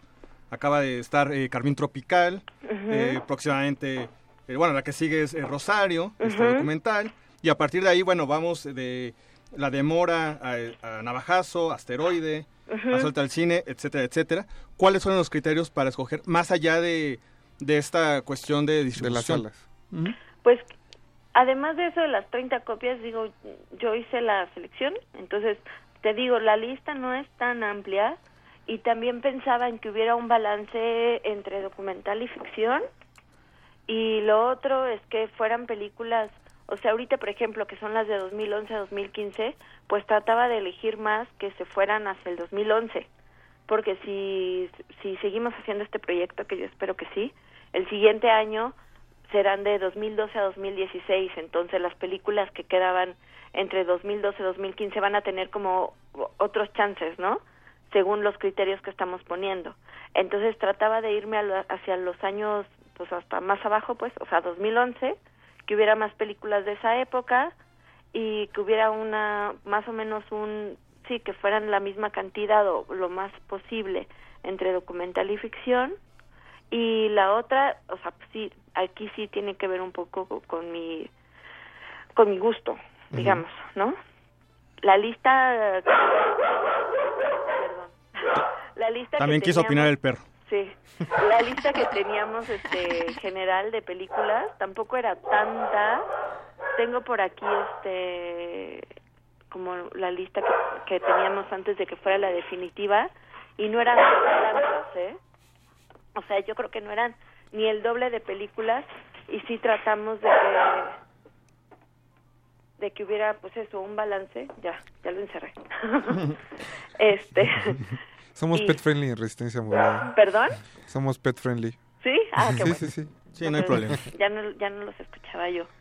Tenía, o sea, tenía una lista de películas que estaba como eso, eran como unas cuarenta y tantas, y de ahí como fui descartando primero por años pensando, bueno, esta todavía tendría chance en unos siguientes años si es que seguimos haciendo este proyecto, eh, esta no, yo creo que hay algunas que sí son, creo que como mucho más complicadas, y pues una cosa que sí tratamos es que como estamos tratando de abrir espacios y de que más gente quiera ver cine mexicano, si es como una cosa, a mí no me gusta llamarle a esto formación de públicos, ¿no? Porque tampoco creo que somos nosotros acá los los genios que venimos a a enseñarle a la gente, la gente ya le gusta unas cosas.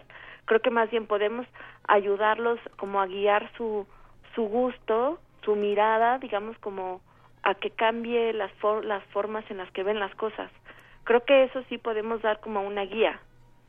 No, y sobre todo creo que el criterio está recargado a esas películas que de verdad dices, uy, debí de haber, debí ver, haberla visto y porque estuvo un semanas o no. Como las horas muertas, por ejemplo, que es muy bueno. Pues tal cual el, el lema del ciclo es porque nuestro cine merece otra corrida.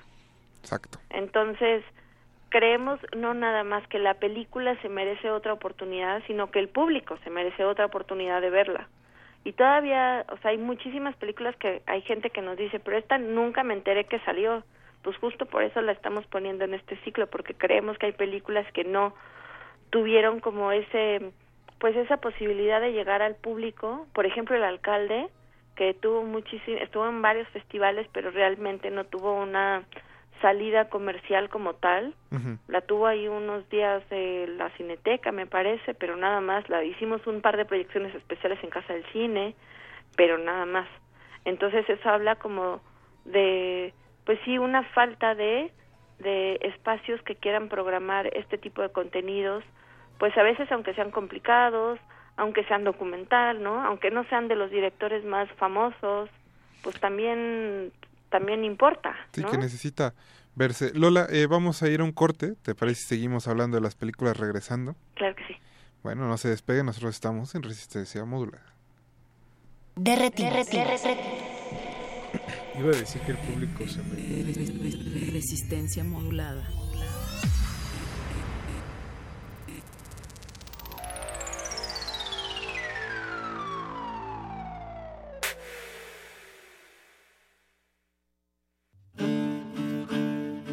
Sumérgete en la música del planeta. Encuentra las perlas acústicas en el Mapamundi. Salpicadas desde Radio Nacional de España, Mundofonías. Una producción de Juan Antonio Vázquez y Araceli Zigane, creada para divulgar los ritmos del mundo. Sábados 6 de la tarde, por el 96.1 de FM. Radio UNAM. El Museo del Palacio de Bellas Artes abre sus puertas a la magna exposición Pinta la Revolución, Arte Moderno Mexicano, 1910-1950, compuesta por 220 piezas entre pinturas, murales portátiles, impresos, ejemplares de diarios, fotografías y fragmentos de películas mexicanas. La muestra integra obras de Rivera, Orozco, Frida Kahlo, Siqueiros, entre otros, y se puede visitar en el Museo del Palacio de Bellas Artes.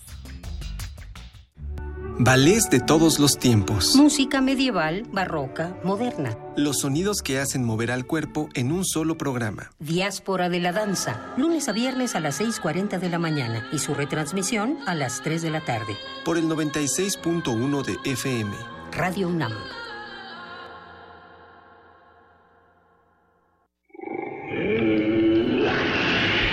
UNAM se escriben historias de éxito. En Fundación UNAM hacemos que estas historias sean posibles, ya que becamos anualmente a más de 68 mil universitarios. Súmate 5340-0904 o en www.funam.mx. Contigo hacemos posible lo imposible. La radio resiste. Resistencia modulada. Resistencia modulada. De retinas. De retinas.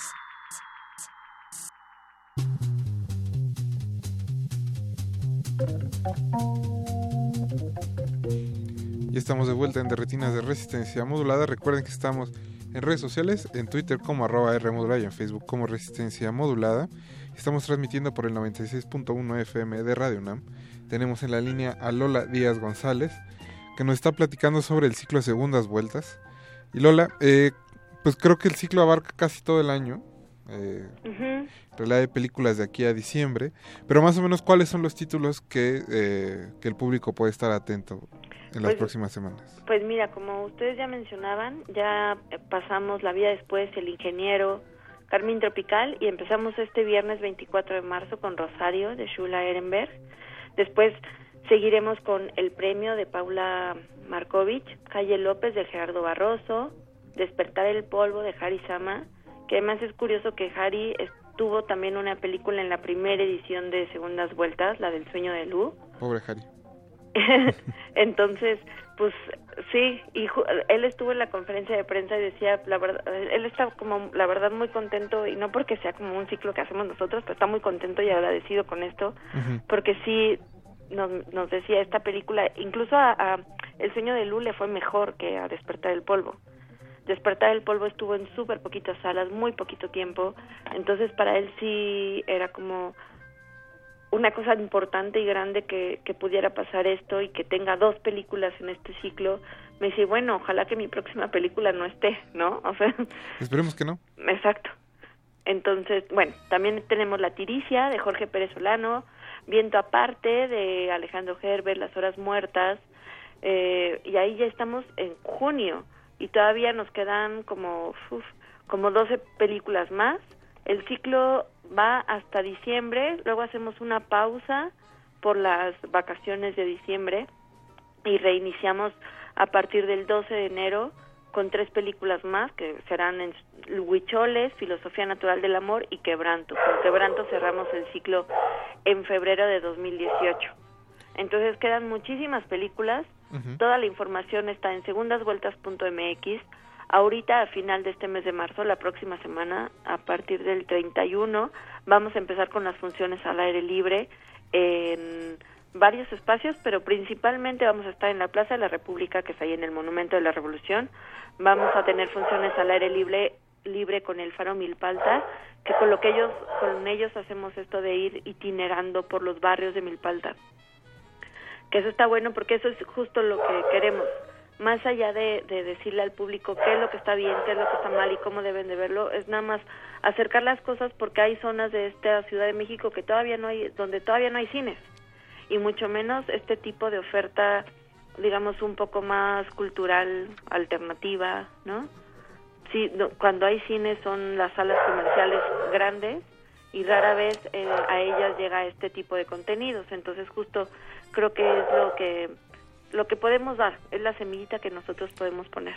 Pues ahí está la invitación. Lola, muchas gracias por habernos contado, digo, contestado la llamada y contado. y contado. Y nos estamos viendo en el cine, estén atentos de las películas que vienen. Sí, muchas gracias y les recuerdo la página segundasvueltas.mx, estamos en Facebook y en Twitter y ahí ponemos la programación de cada sede y además cada sede está poniendo su programación casi todos los días. Perfecto. Muchas gracias por la invitación. Hasta luego. Un saludo al perro muchacho que también nos estaba escuchando junto con Lola. Nosotros vamos a ir a un corte musical. Vamos a escuchar Get Up de Young Fathers, que también es parte del soundtrack de Transpotting 2. No se despeguen, estamos en Derretinas.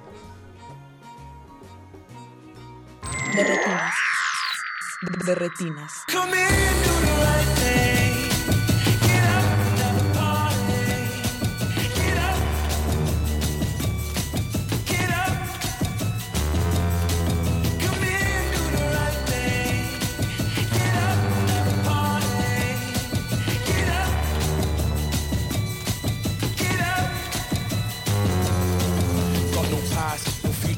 Rolling through the ether, take a ride in the Quilla. Cost you steadily, was push you dealer, hits the meter. A shrewd operator in the shadow of a beacon. Have a dirty weekend, interesting proposition. Insinuate and listen.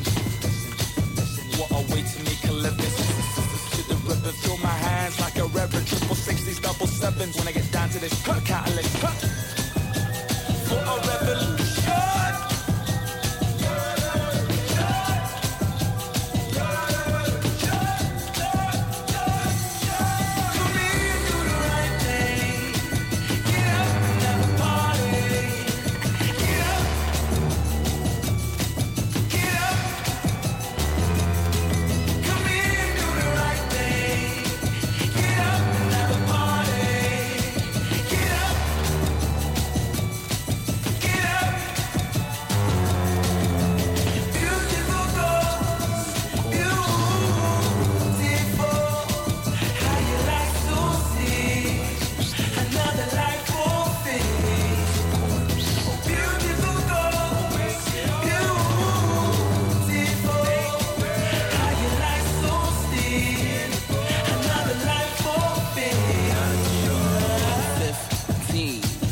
Red cases, a multitude of faces, the body in the basement. Double on the bunk bed, you better watch the baby. Careful with your manners, only drinking water on the coco coco banner. Well built family, subject to the battery. The battery, mental men are manic in their manacles. I meant to make a metaphor for radicals. Taking off my clothes at the Lido. All I got is my decadent credo.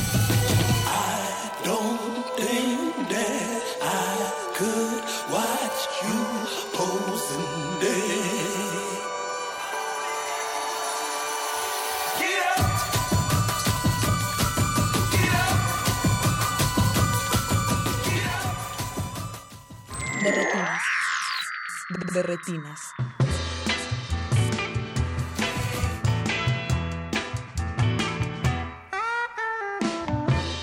Se nos acaba este de retinas, pero antes de cerrar, como todos los martes, vamos a hablar con nuestros amigos de la Filmoteca de la UNAM. Y para eso tenemos en la línea al director Pablo Martínez Zárate, que nos va a platicar sobre su documental titulado La película. Pablo, ¿cómo estás? ¿Qué tal? Bien, bien, ustedes. Gracias por la invitación. No, de nada, y muchas gracias por contestarnos la llamada. Eh, pues, para los que no lo sepan, eh, la película es un, un mediometraje documental sobre eh, los archivos fílmicos y la preservación de materiales. ¿Cómo fue que eh, te involucraste en este proyecto? Eh, mira, desde hace tiempo tengo como cierta afición, porque es más una afición que cualquier otra cosa por los soportes, Cualquier soporte en realidad de imagen y de sonido. Y llevaba haciendo un par de documentales, una persona de un laboratorio fílmico se acercó conmigo y me dijo, oye, pues fíjate que estamos transformándonos por pues la llegada de la tecnología digital.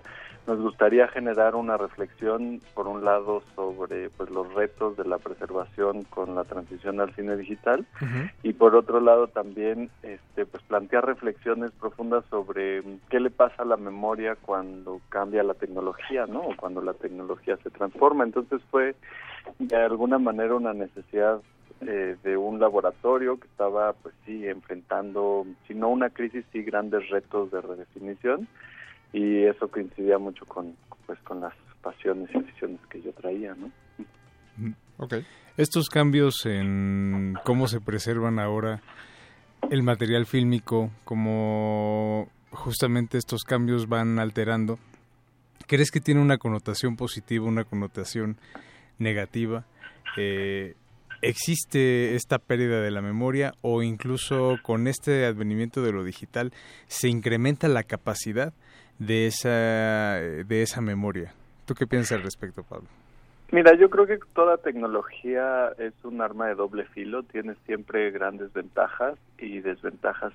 Más allá, la tecnología en sí misma, pues ni es positiva ni es negativa, ¿no? Tiene más que ver cómo nosotros nos apropiamos de la tecnología que genera, eh, pues, efectos negativos o positivos, o destructivos o constructivos.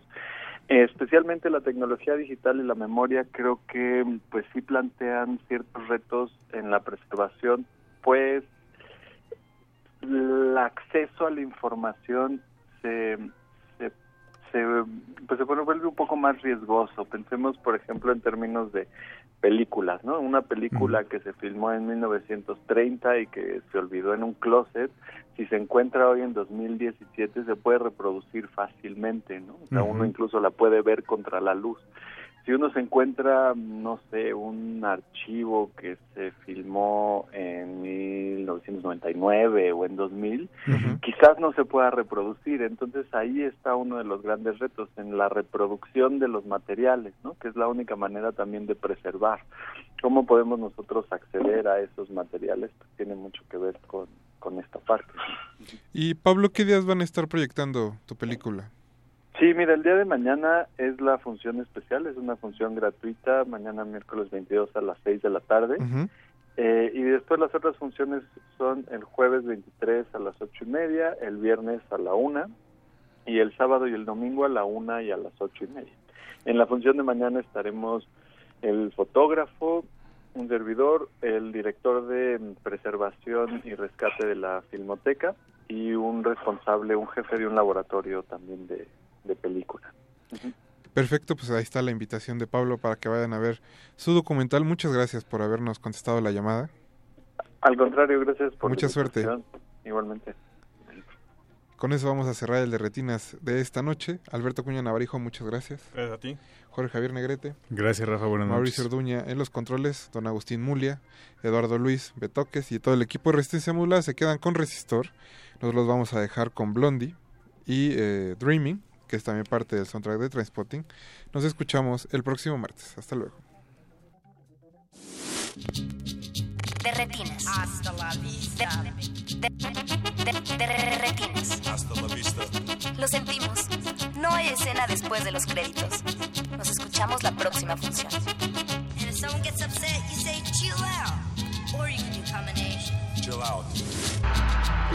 You say no problema. De retinas. Hasta la vista.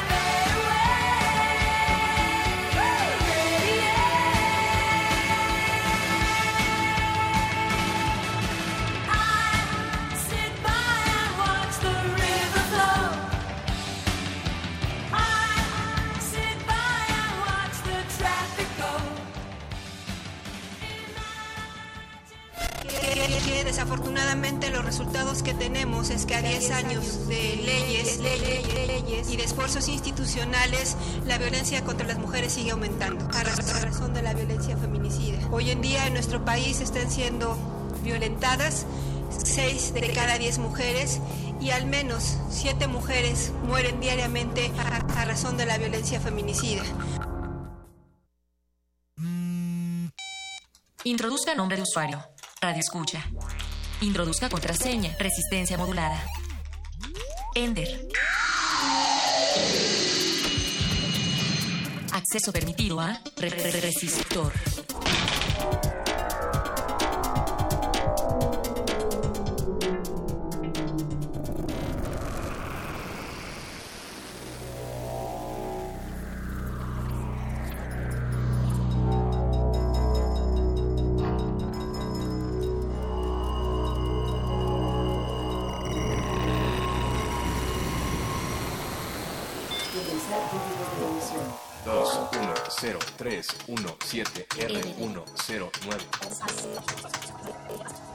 Acceso permitido. Inicia secuencia sobre Proyecto Genoma Humano. El Proyecto Genoma Humano fue fundado en 1990 en el Departamento de Energía y los Institutos Nacionales de la Salud de los Estados Unidos, con la dirección del Dr. Francis Collins, líder del grupo de investigación. El objetivo fue determinar la secuencia de pares de bases químicas que componen el ADN e identificar y cartografiar de 20.000 a 25.000 genes del genoma humano. Se estima que el conocimiento complejo de esta secuenciación podría brindar nuevos avances en la medicina, la biotecnología y la biología molecular, que facilita avances clínicos en el estudio de enfermedades asociadas a algún gen. El 11 de noviembre de 1997, la UNESCO hizo pública la Declaración Universal sobre el Genoma Humano y los Derechos Humanos. Para ti, ¿en qué consiste el proyecto Genoma Humano? ¿Desea repetir esta información? Ha elegido no. Comenzamos. Resistor. Esto es una señal.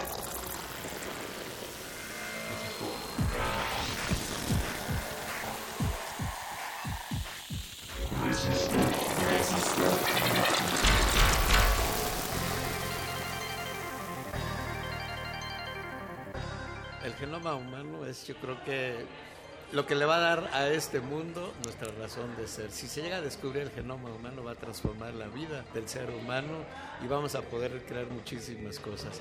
Actualmente con lo que se sabe del genoma humano este, se pueden curar muchísimas enfermedades al respecto, prevenir otras y yo creo que es uno de los avances más importantes que tiene la ciencia hoy en día.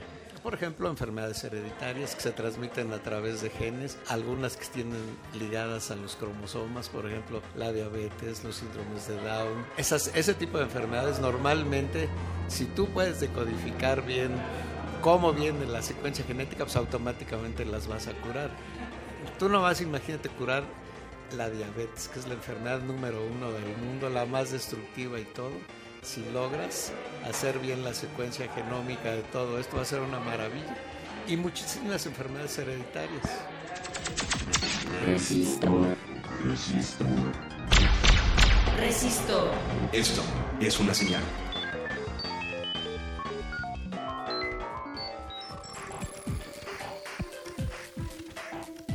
Resistor. Esto es una señal. Sean bienvenidos, buenas noches a esta emisión de Resistor, la sección de ciencia y tecnología de Radio UNAM. Les habla Alberto Candiani y me acompaña Eloisa Gómez. Hola Eloisa. Hola, ¿qué tal Alberto Candiani, humano? ¿Cómo te encuentras? Yo, yo muy bien y gozoso de ser resultado de una mezcla genética única, única en el universo, pero que comparte casi en su totalidad los genes con el resto de mis congéneres humanos. A diferencia tuya, querida Fembot, Sí. bueno, querida, pues tú no entiendes eso, pero de todos modos se te aprecia, querida, Pues querida digamos que tengo ahí una mezcolanza de, de todo un proceso evolutivo en cuanto a tecnología se trate, ¿no? O sea, ahí tengo Pi- yo mis genes. Claro, piensa que, piensa que todos los componentes que, que se requieren para el funcionamiento de tus distintos dispositivos, pues radican, son fabricados por distintas marcas. Conseguimos unos procesadores de unos lugares, unos discos de otros lugares, y así conformamos un, un mecanismo complejo como el tuyo. Y así como bien sabes, si bien tienes en tu base de datos Fembot, eh, los seres humanos somos resultado de un compuesto de genes eh, eh, ya nos explicarán más allá y, y a fondo en detalle qué es este asunto, bueno, un poco de la genética, que es el estudio de, de- de los genes. Los genes o el ADN, que es la cadena de genes que nos integra a cada uno de nosotros y que nos da eh, la identidad que, tenemos- que tenemos, lo que nos hace únicos. Eh, se habla por ahí, también vamos a entender los fenotipos, que son los aspectos que podemos ver de, de esta mezcla genética.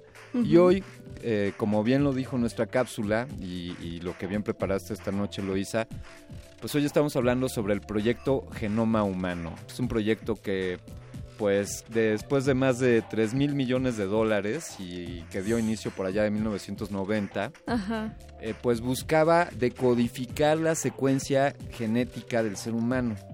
Ahora sí que descubrir cuál era toda la historia genética de y cuántos genes existen en el mundo. O, o sea, averiguar si hay genes únicos o si tenemos alguna cierta Es, alguna cierta clasificación. Pe- pensemos que todos los organismos, todos los organismos que conocemos, eh, Sí. tienen, eh, están fundamentados en estas bases genéticas, en, en una secuencia de ADN. Y de acuerdo a estas combinaciones, pues los distintos organismos tendremos diferencias. Eh, por ahí hay algunas ideas de que no diferimos mucho del chimpancé o incluso de las moscas. Que estamos a un pasito de ser iguales a las moscas. Sí, también hay ahí una idea preconcebida de que somos cada uno de los seres humanos 99.9% iguales, genéticamente hablando. Y ese punto 1%, ya, eh, todas estas son ideas eh, sacadas ahí de Sí. los primeros snapshots de, de googlear, de hacer búsquedas en internet, iremos más a fondo, pero ese punto 1%, eh, pues es lo que nos hace diferentes a cada uno de los seres humanos, de los 7.500 millones de seres humanos, no vemos ni uno solo idéntico, pero estamos a nada de serlo. Y entonces por Sí. seguir hablando de, de razas o de distintos Yo creo que todos somos hermanos, ¿no? O sea, creo que somos todos primos. Ahí tenemos algún parentesco, algún gen que se nos eh, haga ser familiares a todos. Pues uno de los sentidos de este estudio del proyecto Genoma Humano, por decirlo coloquialmente, fue el de rastrear al Adán o a la Eva del ser humano. ¿De dónde vienen estos genes? ¿Quiénes fueron los primeros seres humanos en la Tierra? Eh, sí, sí, o, o incluso pues a, a llevárselo a un aspecto evolutivo y, y rastrear desde qué otros organismos provenimos, ¿no? Y cuáles han sido las, los cambios, las mezclas que se han dado, eh, cómo las mutaciones se han, eh, nos han ido modificando, mutaciones y procesos de selección natural también podríamos decir, ¿no? Eh, cada uno de, de los organismos existentes han evolucionado de acuerdo a distintas condiciones. Y también predisposición a enfermedades, porque por ahí tengo algunos datos de que los mexicanos tenemos predisposición a ciertas enfermedades, ciertas patologías que ya estaremos comentando en esta mesa esta noche.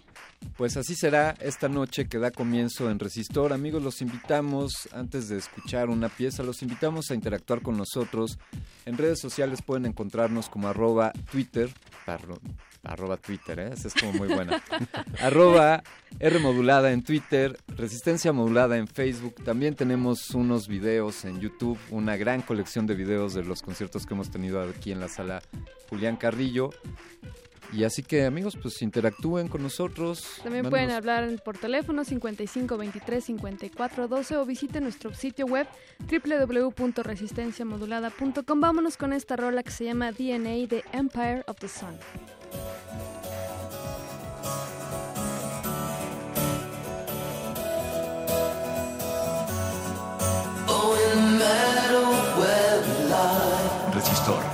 Esto es una señal.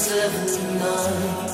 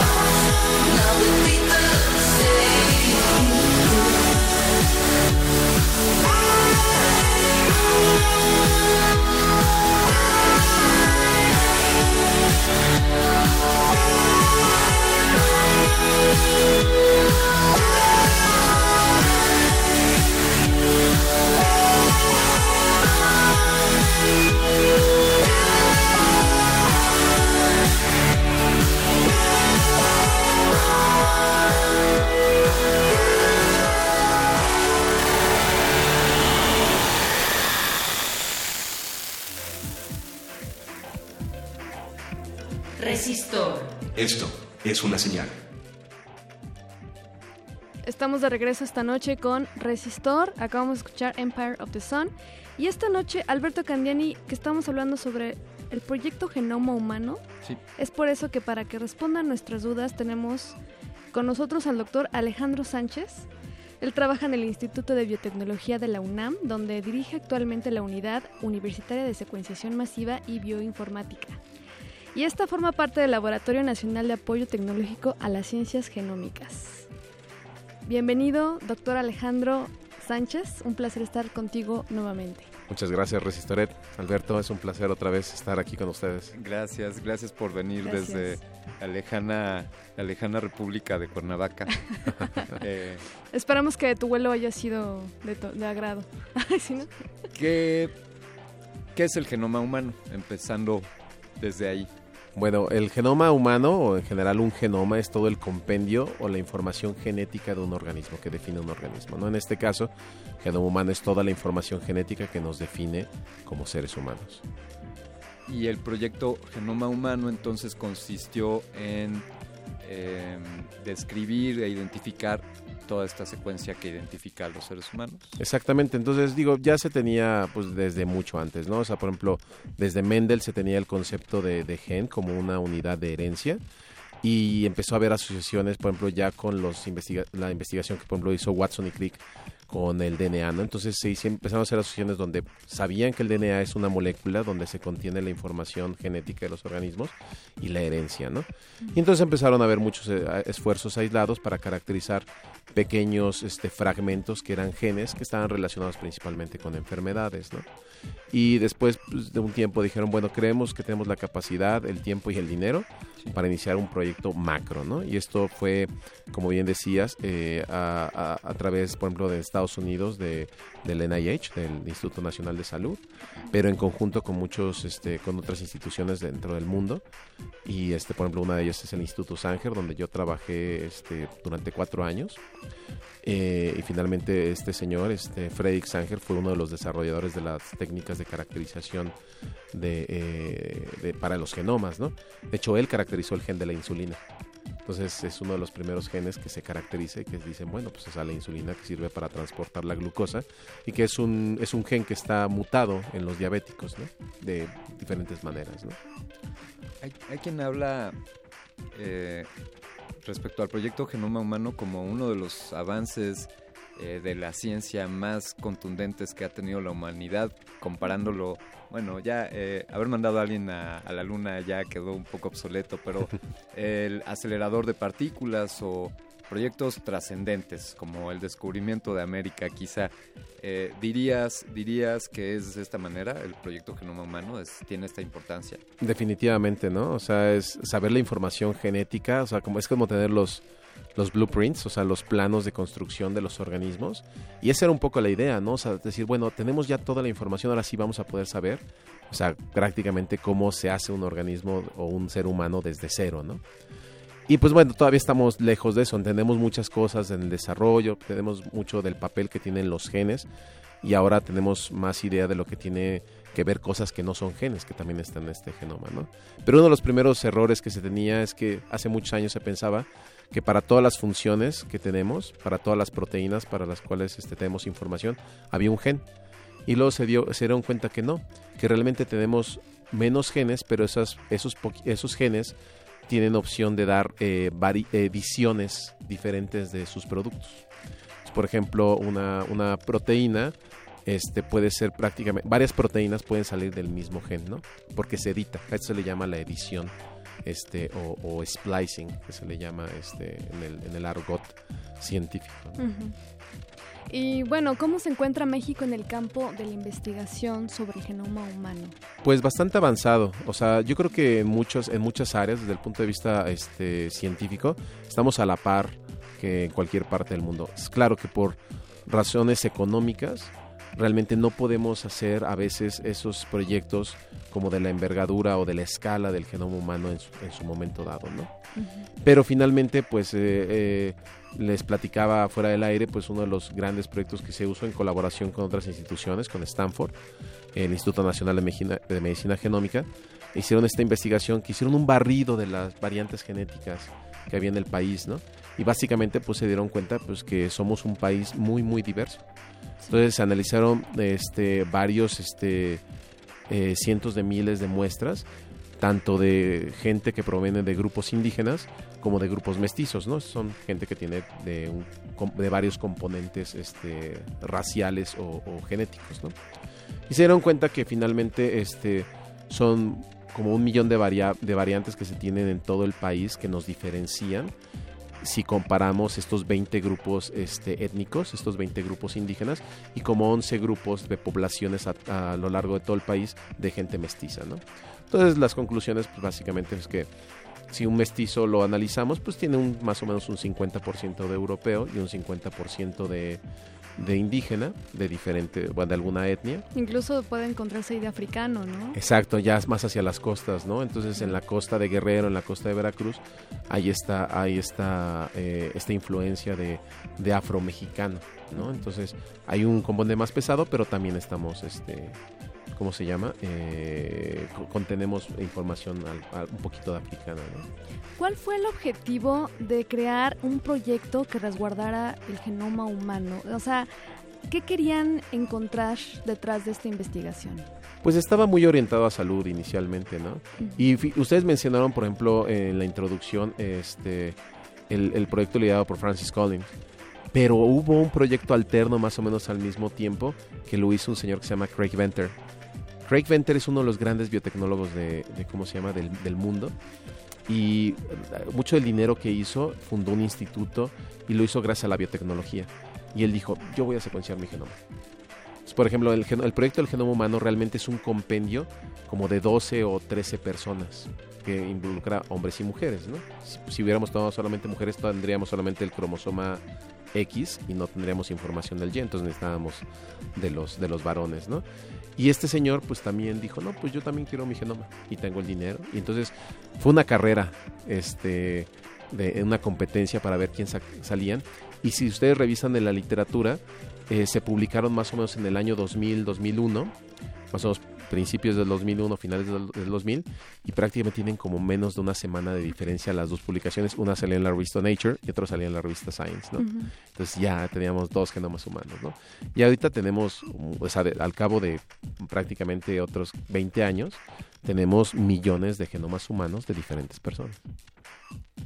Eh, hablamos de herencia y de hablamos de alteraciones y mutaciones incluso, que son factores que intervienen en, en las nuevas combinaciones genéticas, eh, si es correcto decirlo así. Em, hay factores, hablando de la epigenética, que intervienen en la evolución de los organismos y que afectan a, a los genes, es decir, todo está, todo está condicionado a la herencia genética que nos antecede o existen factores por los cuales podemos alterar y modificar los genes que heredaremos. Sí, este, en cuestión de la herencia, eh, por un lado está esa información genética que ya está codificada en, el DNA, ¿no? En el ADN. Pero nuestro día a día nos lleva a regular nuestra, nuestra, nuestro genoma gracias a, a- o sea, gracias a ciertas modificaciones químicas para que esté más empaquetado o menos empaquetado. Este empaquetamiento realmente determina la disponibilidad para ser este, pues, empleado. Y entonces influyen muchas cosas, desde la dieta, desde la contaminación, desde el estado de ánimo.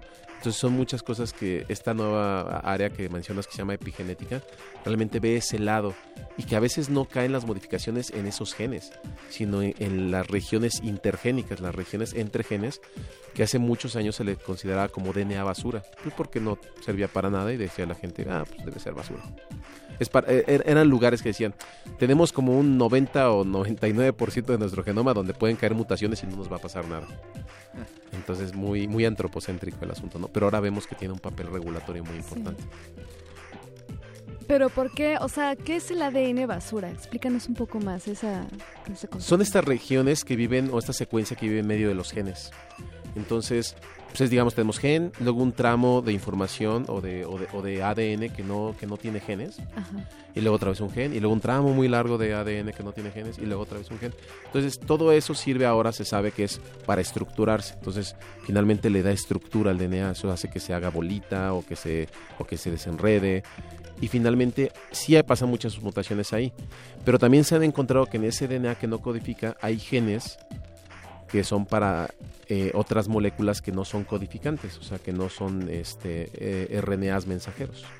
Entonces estos, estos, estos finalmente eh, RNAs no codificantes tienen también funciones regulatorias que pueden ser desde inhibir la, este, la, función de un gen simplemente secuestrando a su transcrito o por ejemplo uniéndose a otras a otras este, secuencias de DNA por ejemplo virales para que se degraden ¿no? entonces hay muchos mecanismos que incluso pueden servir este, como regulatorios o, o de defensa y vi- viven en esas regiones Eh, doctor, doctor Sánchez, tenemos una- un comentario de un radioescucha que nos, nos otorgó una llamada.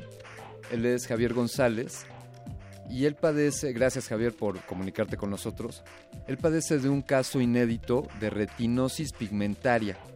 Es una mutación genética que afecta a la retina y, Javier González quiere saber si, si usted, doctor, eh, sabe si hay avances en la ciencia o estudios que puedan ayudar a su caso. Pues la verdad no, no, no conozco ninguno como tal, o sea, como él bien dice, no, es una... Este tipo de mutaciones son muy poco frecuentes en las poblaciones humanas, entonces de repente a alguien le pasa. Ahora, ¿qué podemos hacer? Finalmente, ¿de qué nos sirve esta información? O sea, hoy en día, por ejemplo, si un niño tuviera esta mutación que ya se sabe que tiene, aunque muy baja frecuencia en una población, esta relación a esta enfermedad, pues se podrían tomar casos. En verdad, eh, me da mucha pena no poderle ayudar, pero este pero a final de cuentas es, esta información ese es el poder que nos da ¿no? un poder como de prevención no Eh, ahora por ejemplo este pues digamos hay otros tratamientos hay otras cosas que podrían tener futuro este el desarrollo de células madres he escuchado que, que podría ser por ejemplo para retinopatías y para otras cosas podría ser una esperanza. Sin embargo hay que tener mucho cuidado porque son cosas que aún están en desarrollo y que es- hay muchos charlatanes no entonces finalmente, este, eh, no sé, o sea, espero este, que digamos que en un momento dado si se le puede dar algo de información, posiblemente del Instituto Nacional de Medicina Genómica cerca con ellos podrían darle este, más información, sobre todo porque hay este hay una cercanía con el sector salud. Entonces puede haber allí ya personas que hagan investigación al respecto, que no, no, no conozco, no es mi área, pero que le podrían dar este dar otra salida, ¿no? Debido a que a o una canalización diferente debido a su a su comunicación con el sector salud. Instituto Mexicano de... Instituto Nacional de Medicina Genómica, el INMEGEN, que está ahí en la calle de Arenal, entre digamos Tlalpan y Periférico más o menos. Efectivamente, eh, regresamos ahorita después de este byte y seguimos con el tema Proyecto Genoma Humano. Byte de Resistor. ¿Sabías que México contiene 35 grupos étnicos indígenas diferentes, demostrando que tiene una gran variedad de diversidad genética en sus habitantes? La mayoría de gente en México o de ascendencia mexicana son mestizos, con ascendencia indígena, europea y africana. El Instituto Nacional de Medicina Genómica de México ha recolectado datos genéticos de individuos mestizos por años y se descubrió que los mestizos en algunas partes de México tendían a tener las mismas variantes genéticas como los genes indígenas, lo cual podría explicar cómo es que poblaciones han migrado de un lugar a otro. Además de recopilar estos, además de recopilar estos datos clínicos, podría acercarnos a conocer el riesgo de enfermedades comunes en mexicanos. Esta información fue obtenida de la revista Science. Byte de Resistor.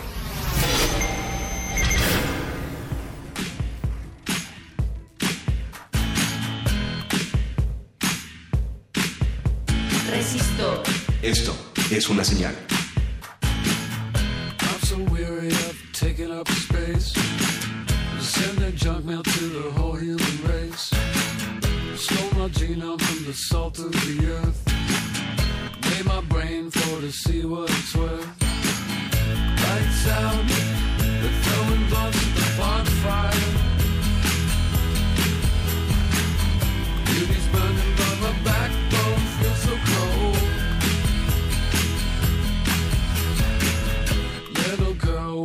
protein hands. White lightning that she got from Japan. Fingernails and a taser gun. Mannequins just melt in the sun. Say hello. They're throwing blunts at the bonfire. Plastic melts, but souls only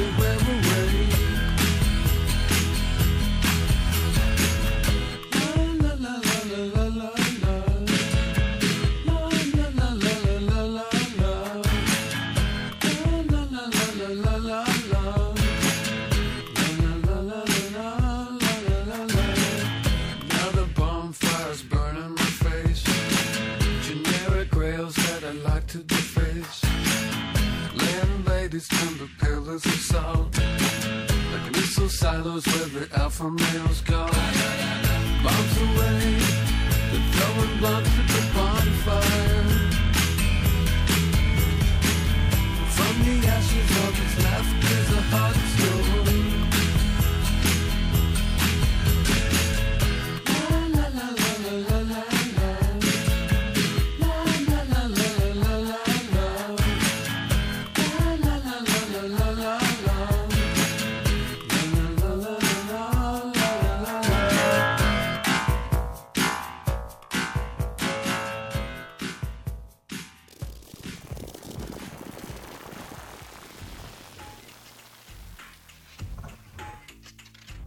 Resistor. Esto es una señal. Estamos en resistencia modulada en el 96.1 de frecuencia modulada en Radio UNAM. Estamos transmitiendo en vivo desde Adolfo Prieto número 133 y esta señal que escuchas es la señal de resistor. Eloisa Gómez, Alberto Candiani, estamos platicando sobre el proyecto Genoma Humano con el doctor Alejandro Sánchez y nos hacemos unas preguntas fundamentales, como por ejemplo, ¿por qué algunos seres humanos tienen la tez de un color? ¿O por qué algunas mujeres tienen caderas más anchas que otras? o porque tenemos unos el cabello chino, chino, chino y... Sí, bueno, en tu caso es, pues, ahí, es resultado de un, de un eh, algoritmo que diseñamos. Pero preguntaste por ahí, Eloísa, por ejemplo, los perros y por qué los pugs son tan chatos. Esto nos lleva a la pregunta, doctor Sánchez, de el ser humano recientemente comenzó a entender y a trabajar con la genética directamente o esto es algo que ya lo habíamos hecho de manera pues quizá empírica o el ser humano ha interferido en, en la formación de cadenas genéticas o de genomas de otras especies? No, sí, o sea, es relativamente reciente. Digamos que la migración humana comienza desde África de hace unos 60.000 años, ¿no?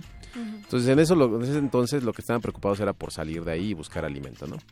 Y más o menos hace como unos 25.000 años ya muchos de, de los asentamientos humanos se habían dado, ¿no? Entonces ya se habían vuelto más este, sedentarios y menos este, nómadas, ¿no? Con ese tiempo ya tenían tiempo pues, de domesticar, ya sea animales o plantas, ¿no? Entonces, por ejemplo, platicábamos de los perros, ¿no?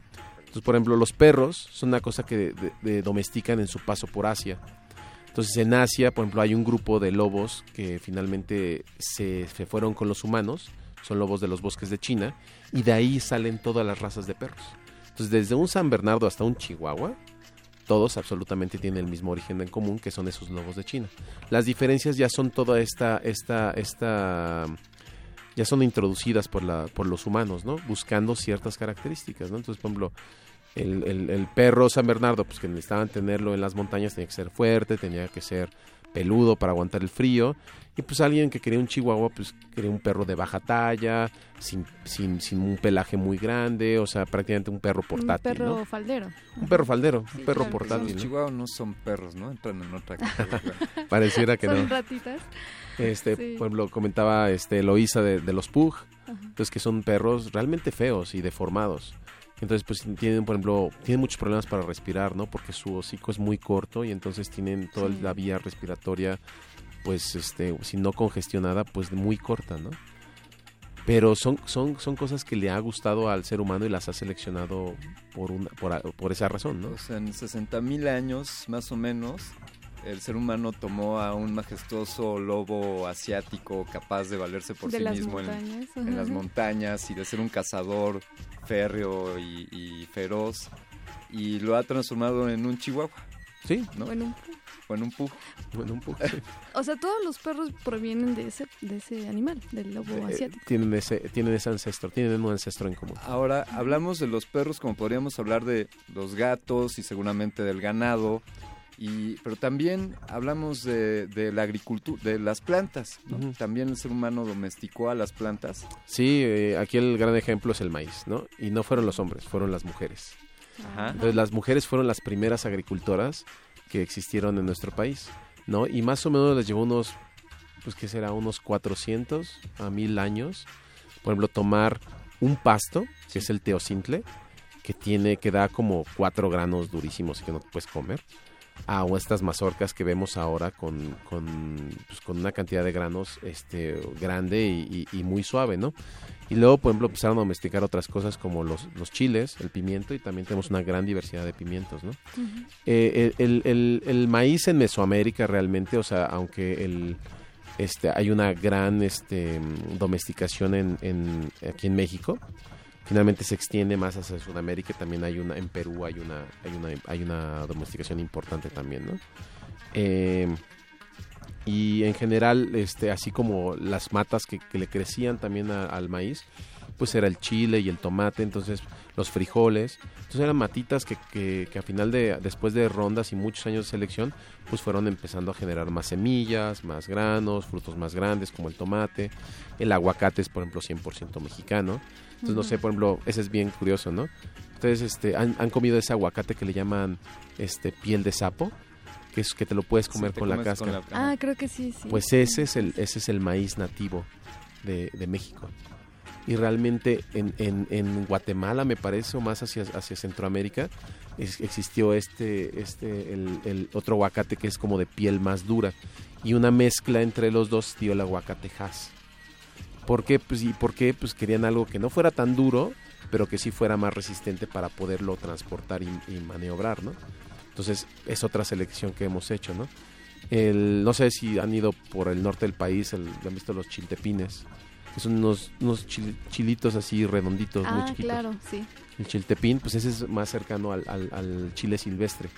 Entonces todas estas vainas grandes que vemos de que el chile serrano, chile ancho, eso, ya son domesticaciones y variantes que hemos encontrado este, después de años y años de agricultura.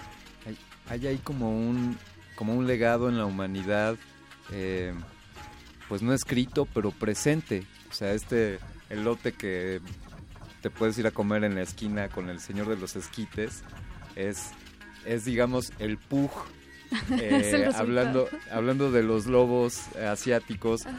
y de, de este de este pequeño pasto, ¿nos puedes repetir el, El teocintle. el que tenía nada más cuatro granos muy duros que eran Incomibles. incomibles prácticamente y así fue como nació el, el maíz, El maíz que que hoy conocemos, conocemos. los esquites de aquí afuera. ¿Y a, y a qué vamos? Es decir, eh, ¿qué pasará dentro de 60 mil años con, con estos pugs o, con los nuevos granos o con el ser humano? ¿Cómo seguirán modificándose estos fenotipos, resultados de nuestros genomas? De manera muy acelerada, sobre todo por los desarrollos tecnológicos. Recientemente, no sé si en su investigación se llegaron a topar con esta con este sistema de edición, que es como el cut and paste, del corte y pega de, la, de la genómica, que se le llama Cas-CRISPR o CRISPR-Cas. Entonces, Cas9 y CRISPR son secuencias y una proteína que prácticamente me permite pegar y, o sea, recortar y pegar secuencias, en un- editar un genoma. Entonces, esto lo hacían mucho las, o sea, es un sistema que proviene de las bacterias y a alguien se le ocurrió para usarlo de, cualquier otra manera, ¿no? Y por ejemplo, hace poco hubo una controversia muy fuerte porque se editaron, eh, ¿cómo se llama? Este, óvulos fecundados, o bueno, este, en este caso, este, fetos en China para curar males genéticos. Entonces, la- el potencial está ahí, pero todavía estamos en, una, en un debate y una discusión muy fuerte de la ética, ¿no? Porque ¿quién determina, ¿no? O sea, qué se debe de editar y qué no, ¿no? Entonces, Mm. eso es un, eso es- yo creo que es tema de dos o tres programas. Sin duda. Pero a final de cuentas, eh, ese es un, esa es ahorita la, la gran limitante y que tiene sentido, ¿eh? Porque finalmente, ¿qué implica eh, precisamente hacer esas ediciones? Sí, vamos a curar muchas enfermedades, pero a final de cuentas, ¿qué otras consecuencias va a traer como la sobrepoblación?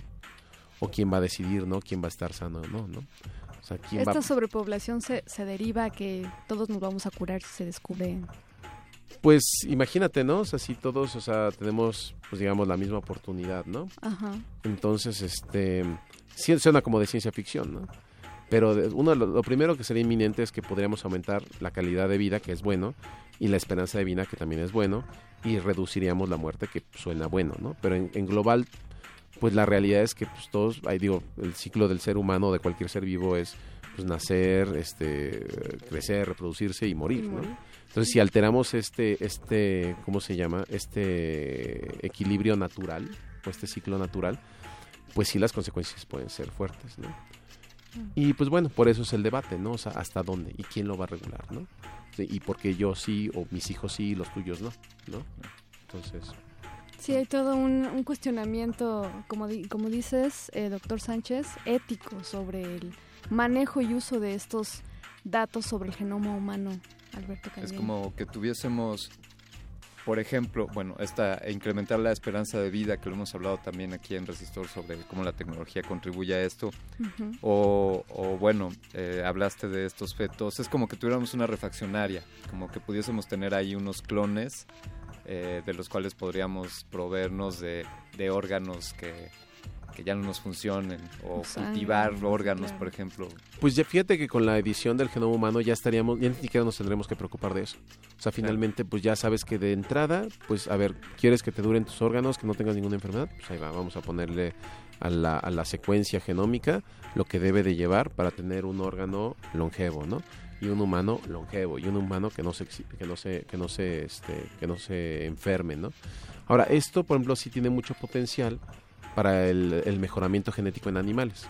Por ejemplo, vacas, pollos, cerdos, etcétera, o sea, cosas que nos comemos, pues sí, también igual el que no se enfermen, pues puede tener ciertas ventajas, ¿no? Que están resistentes a, a virus, a Ajá. bacterias que... O que desarrollen más masa muscular, pues más carne que te puedes comer, y- o que pues, con poquita comida desarrollen más peso, Yes. crezcan más. Entonces sí son cosas que tú podrías incluso manejar y, y, y recortar y pegar, ¿no? Editar en sus genomas. Esto me lleva, antes de irnos a una rola rápido, a pensar que potencialmente todos poseemos algo ahí en nuestros genes, algo que podría desarrollar una enfermedad en el futuro. Pero vámonos con esta rola, seguimos con esta plática Human de Slow Gherkin. Resistor. Esto es una señal.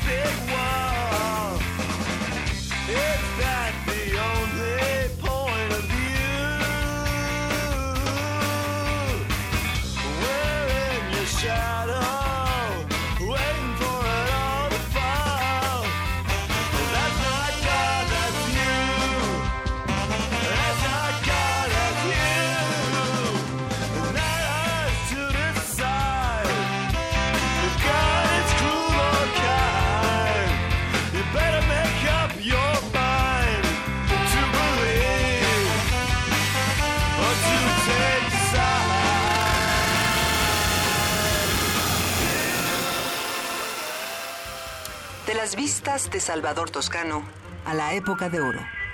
Del celuloide a la era digital. Filmoteca UNAM.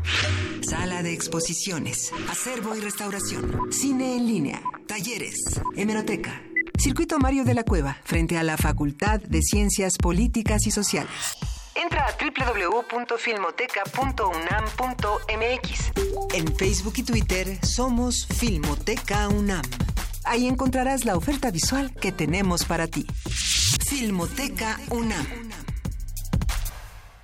Antes de prender un globo de cantoya o arrojar una colilla al bosque, piénsalo dos veces. El 99% de los incendios forestales son causados por descuidos humanos. Ayuda a prevenirlos. No quemes basura, no dejes encendidas fogatas, brasas o cigarros en bosques y selvas o cerca de ellos. Si detectas un incendio forestal, da aviso inmediatamente a las autoridades. Llama al 01800-4623-6346. Comisión Nacional Forestal, Semarnat. Cuatro almas vendidas al diablo narran una historia. ¿Quieres saber de qué va? El Festival Intersecciones trae hasta tus oídos la música de El Fausto, una novela sonora que hace un pacto entre el rock y el blues. Viernes 24 de marzo, 21 horas. Sala Julián Carrillo de Radio UNAM. Ven y piérdete entre sus dulces formas. Descubre cómo el humor y el realismo se juntan en la novela El Lazarillo de Tormes. Oh, señor mío, dije yo entonces, a cuánta miseria y fortuna y desastres estamos puestos los nacidos, y cuán poco duran los placeres de esta nuestra trabajosa vida. Encuentra todo esto y más en www.descargacultura.unam.mx.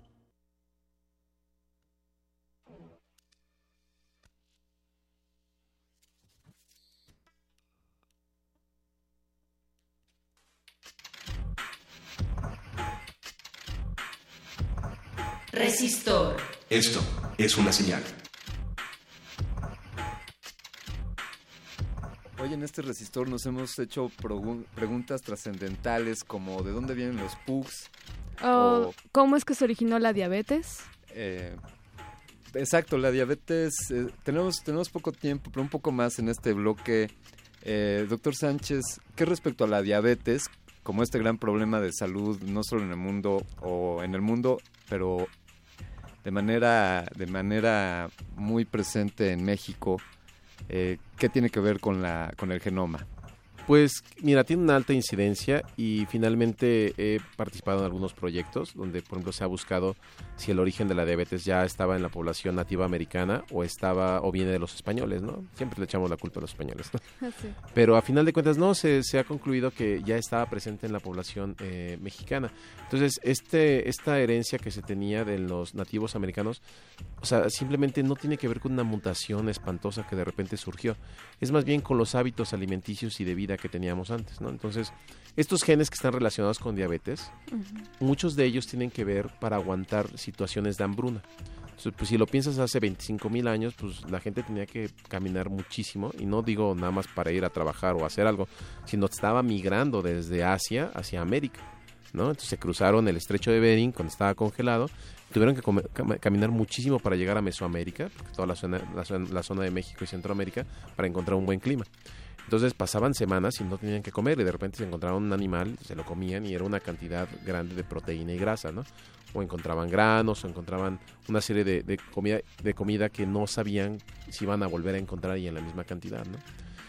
Y bueno, se vuelven sedentarios y aún así, o sea, la, digamos que el desarrollo de- o, la producción de alimentos no era tal grado como para tener un exceso, lo, lo que sí tenemos hoy en día, ¿no?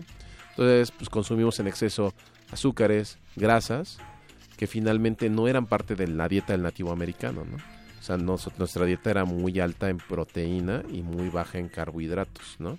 Mientras que la de la europea era al revés. Ellos ya habían este, descubierto, pues, por ejemplo, la manera de industrializar y procesar el azúcar, de hacer harinas, de hacer pan, que también, pues, una harina refinada es pues, un concentrado de trigo pues, bastante grande, ¿no? Y todo eso, pues finalmente, pues llega a una nueva población donde sus hábitos alimenticios eran diferentes. Entonces es una bola de nieve que hemos dejado rodar, bueno, que ha rodado, no es que hemos, no ha sido intencional, pero más ahora con tipo de dieta que tenemos y con la inclusión de la comida chatarra en nuestra vida diaria. Sí, Y los el- jugos, sí. Sí, el bajo ejercicio, ¿no? Sí, ahí hay un tema, eh, sí, las sacarosas y las fructosas son distintos azúcares y habría que especificar de, de cuáles hablamos. Eh, eh, sin duda, para, para sacarle, hay más tela ahí de donde cortar. Hay un comentario de un radioescucha de Carlos Ríos Soto. Carlos, te mandamos un saludo. Eh, él nos menciona algo sobre eh, el papel de los virus en la evolución. ¿Qué, tanto han intercedido los virus en, el genoma? Ah, es muy interesante. De hecho, cada vez que se estudia más y más el, genoma humano, pues se encuentra que hay un gran componente de, secuencias que pertenecieron a virus. Entonces, ¿cuál es el papel de los virus? Finalmente son secuencias que andan por ahí flotando, en- en- envueltas en su cápsula de proteínas. Son viajeros, por así llamarlos. Y entonces, invasores que de repente pueden o no tener una implicación en la salud. Pero en realidad muchos de ellos se, integran a nuestro genoma, ¿no? Por ejemplo, el, virus del herpes, por ejemplo, es, un- una cosa que pues, una vez que tienes herpes, no te la vas a quitar porque ya se integró en el genoma de tus células. Entonces, al final de cuentas, lo puedes mantener este, a, a raya, ¿no? Pero va a haber situaciones desde tu sistema inmune hasta, em, hasta condiciones climáticas o de temperatura que pueden activar la expresión de ese virus, ¿no? Entonces, sí, o sea, a final de cuentas son eh, los virus tienen unas secuencias que pueden, se les llaman este, eh, retrotransposones. Y esas secuencias lo que hacen es eso que se puedan que puedan brincar a diferentes partes no y entonces a la hora de que brincan se llevan también cachos de información genética que no iban en, que, que estaban en un lugar y iban en otro no desde un cromosoma hasta otra persona ¿no? Qué maravilla. Es decir, eh, también por eh, la adquisición de alguna enfermedad de un virus pudo haber contribuido a, al genoma que conocemos hoy, ¿no? Sí, entonces se han ido acumulando. Digamos que esto no pasa, digamos, de hoy a mañana, ¿no? Claro. Es, es el resultado de, de cosas y de contactos que se han dado pues, hace miles de años, ¿no? Pero que de alguna manera se han conservado. ¿Por qué? Porque en estos brincos se han insertado informaciones en el genoma donde no estaban antes y que dieron alguna ventaja. Claro, ¿y qué decir de, del cáncer? Eh, ¿Qué tiene que ver con, eh, o sea, si es hereditario, está en el gen, hay un cáncer potencialmente dentro de, de una persona que aparentemente hoy se ve normal? ¿Qué está pasando con...? Pues el cáncer es algo bastante complicado, pero es multifactorial para empezar. Entonces no se lo podemos achacar a- al genoma, ¿no?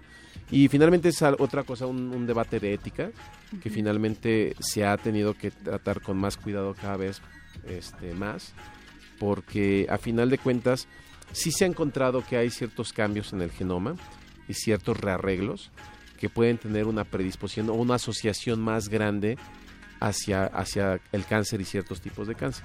Pero no quiere decir que hay una probabilidad ya, este, eh, digamos que definitiva, de que yo pueda tener 95% de probabilidad de tener cáncer si tengo una mutación. Entonces algo que se ha tratado de, de manejar con mucho más ética y mucho más conciencia, porque tiene muchas implicaciones, ¿no? Desde, desde el aspecto este, anímico de la persona, hasta laboral podría tener, ¿no? Por ejemplo, en Estados Unidos, aquí en México no se ha llegado a eso, pero hay un acta del 2008 que permite, que, más bien que evita que haya una discriminación por la información genética que tengas. Entonces tu empleador no puede usar tu información genética en tu contra, porque imagínate, ¿no? O una agencia de seguros, ¿no? Si de repente pues tú naces y dices, "No, pues que tiene una mutación que está más este que tiene una gran asociación hacia un tipo de enfermedad o cáncer. Ah, a este le vamos a cobrar más seguro. Y a lo mejor nunca te enfermas. Por ejemplo, hay, hay un investigador de California justo tenía una mutación que le daba una alta probabilidad de tener demencia senil, pero ni su mamá que la tiene ni él tienen un problema. Entonces es multifactorial. Claro. Lo que sí es que pues sí puede prender ciertos focos rojos y decir, bueno, si tengo eso, pues sí hay una asociación. Lo único que va a decir es, pues, te va a decir lo que cualquier médico te diría, ¿no? Pues coma sano, haga Cuídate. ejercicio, cuídate. Y pues digamos, también este es, es, es como el secreto de, de la buena vida, ¿no? Y no preocuparse tanto, ¿no? Que ahora con el estrés, que es otra enfermedad que yo creo que más allá del cáncer es todavía peor en este país Sí. finalmente la- las altas, este, las elevadas concentraciones de cortisol que también afectan y por ejemplo afectan la regulación de la glucosa en el cuerpo, entonces tenemos diabetes y de- de- afectan en la duplicación de- de- del ciclo celular o de las células, nos puede dar cáncer, etcétera, ¿no? Entonces, pues eso son, eso son muchos factores. Muchas Doc- gracias. Doctor Sánchez, gracias por, por habernos acompañado esta noche en Resistor. Para la audiencia, ¿cómo podrían acercarse a, a las investigaciones en las que usted colabora? ¿O cómo podría...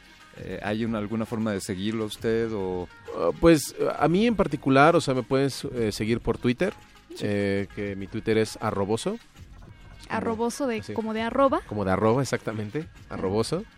Este es, este es arroba arroboso. Este, y por Facebook, pues este, como Fidel Alejandro Sánchez Flores, pues casi no lo uso porque ya cada vez no te- tengo menos tiempo. En la página del Instituto de Biotecnología en es, eh, eh, www.ibt.unam.mx. Este, básicamente son los lugares donde pueden hacer una búsqueda y encontrarme, ¿no? Y en Google salgo bastante seguido. Pues Y en gracias. Radio. Ah. Y en Radio Gra- Gracias por habernos acompañado hoy en Resistor para hablar sobre el proyecto del genoma humano. No, pues muchísimas gracias a ustedes y pues me da mucho gusto. Digo, es la segunda vez, la primera vez como genoma digital y ahora con el genoma humano y espero que se repita la ocasión y que podamos tener una otra otra de estas charlas tan amenas que siempre tenemos. ya, ya Claro, ya, ya estamos gestando la siguiente emisión. Queremos agradecerle a la producción, a Betoques en la asistencia, al doctor Arqueles detrás de los sonidos, Andrés Ramírez también que está como operador. él es el piloto de esta nave.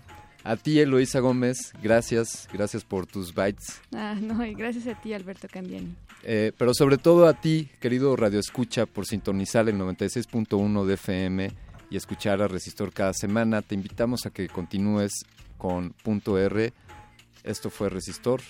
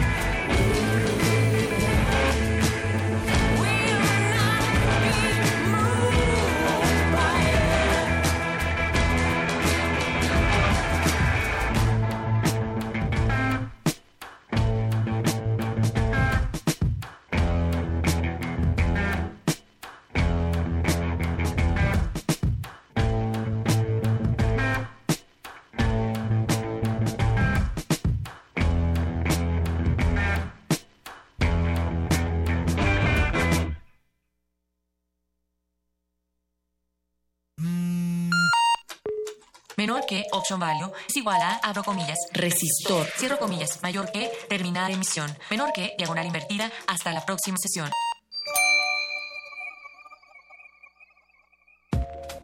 Es impresionante constatar cómo, por la violencia simbólica, las mujeres quedamos atrapadas en esquemas culturales que nos limitan, de que el género... Y nosotras mismas nos autolimitamos, pues tememos ese estigma de puta o de loca si nos salimos de los esquemas. El género es una lógica de la cultura. Esta represión ocurre porque no comprendemos a fondo el significado simbólico de esta lógica de género en la cultura nuestra. Y también por una especie de ignorancia voluntaria distinta al proceso de represión inconsciente, tampoco los hombres pueden entender esta injusticia de la distribución de tareas y papeles de género. Ignorancia voluntaria es una parte sistemática del proceso de mantenimiento y reproducción del orden social. Social.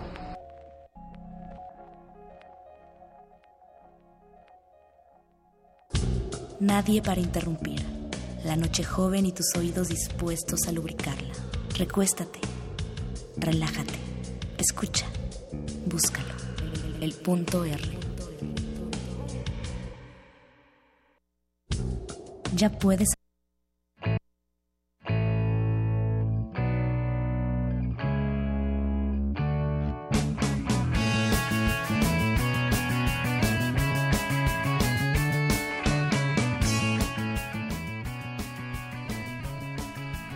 La existencia lesbiana significa tanto romper el tabú como rechazar un modo de vida obligatorio.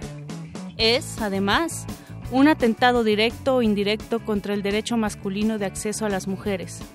La destrucción de archivos, recuerdos y cartas que documentan las realidades de la existencia lesbiana tiene que ser considerada seriamente como medio para mantener la obligatoriedad de la heterosexualidad en las mujeres. Adrián Cecil Rich, 1929-2012, poeta, intelectual, crítica y activista lesbiana estadounidense. Resistencia, ¿piensas que la heterosexualidad es un régimen político más que una preferencia? Esto es el punto R.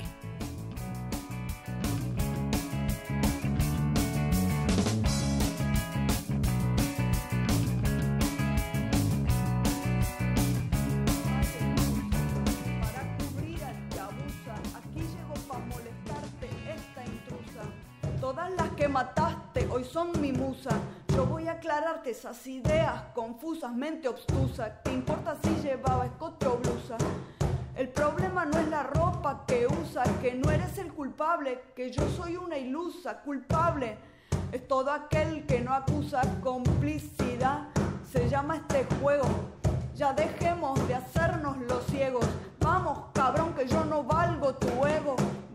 Que aquí nos están prendiendo fuego. Si se fue de casa, ni una menos.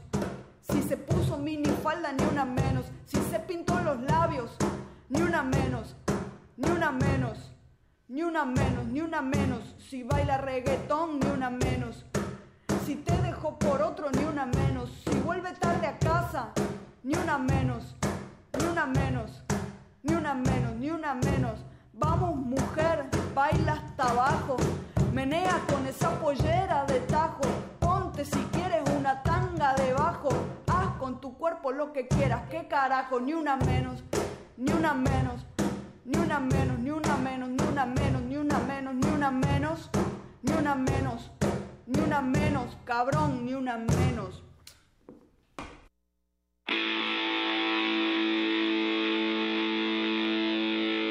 Punto R.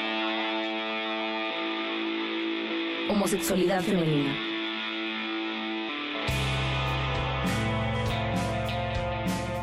El placer es un llamado del cuerpo y a veces el cuerpo invoca rebeldía. Es ahí cuando el sexo puede ser una decisión y una postura política. ¿Cuántos tipos de disidencias sexuales femeninas existen?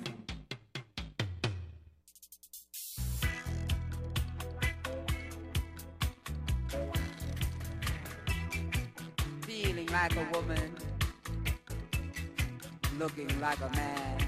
Se sabe que la sociedad está constituida bajo cánones heteronormativos, donde solo existen dos identidades sexuales para dos sexos biológicos. Estas ideologías restringen nuestras decisiones y cohiben nuestra búsqueda por el genuino placer y gozo. Al aire en El Punto R. Homosexualidad femenina.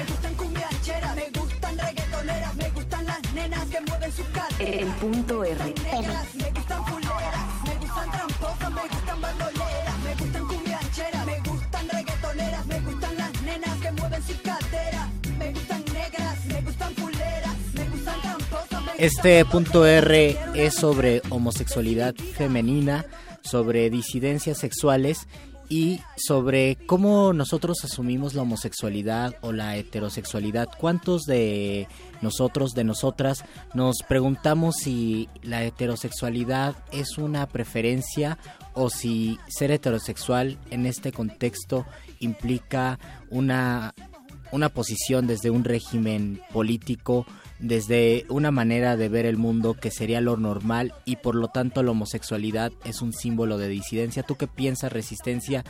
Recuerda que tenemos Twitter, arroba R modulada y Facebook, Resistencia modulada.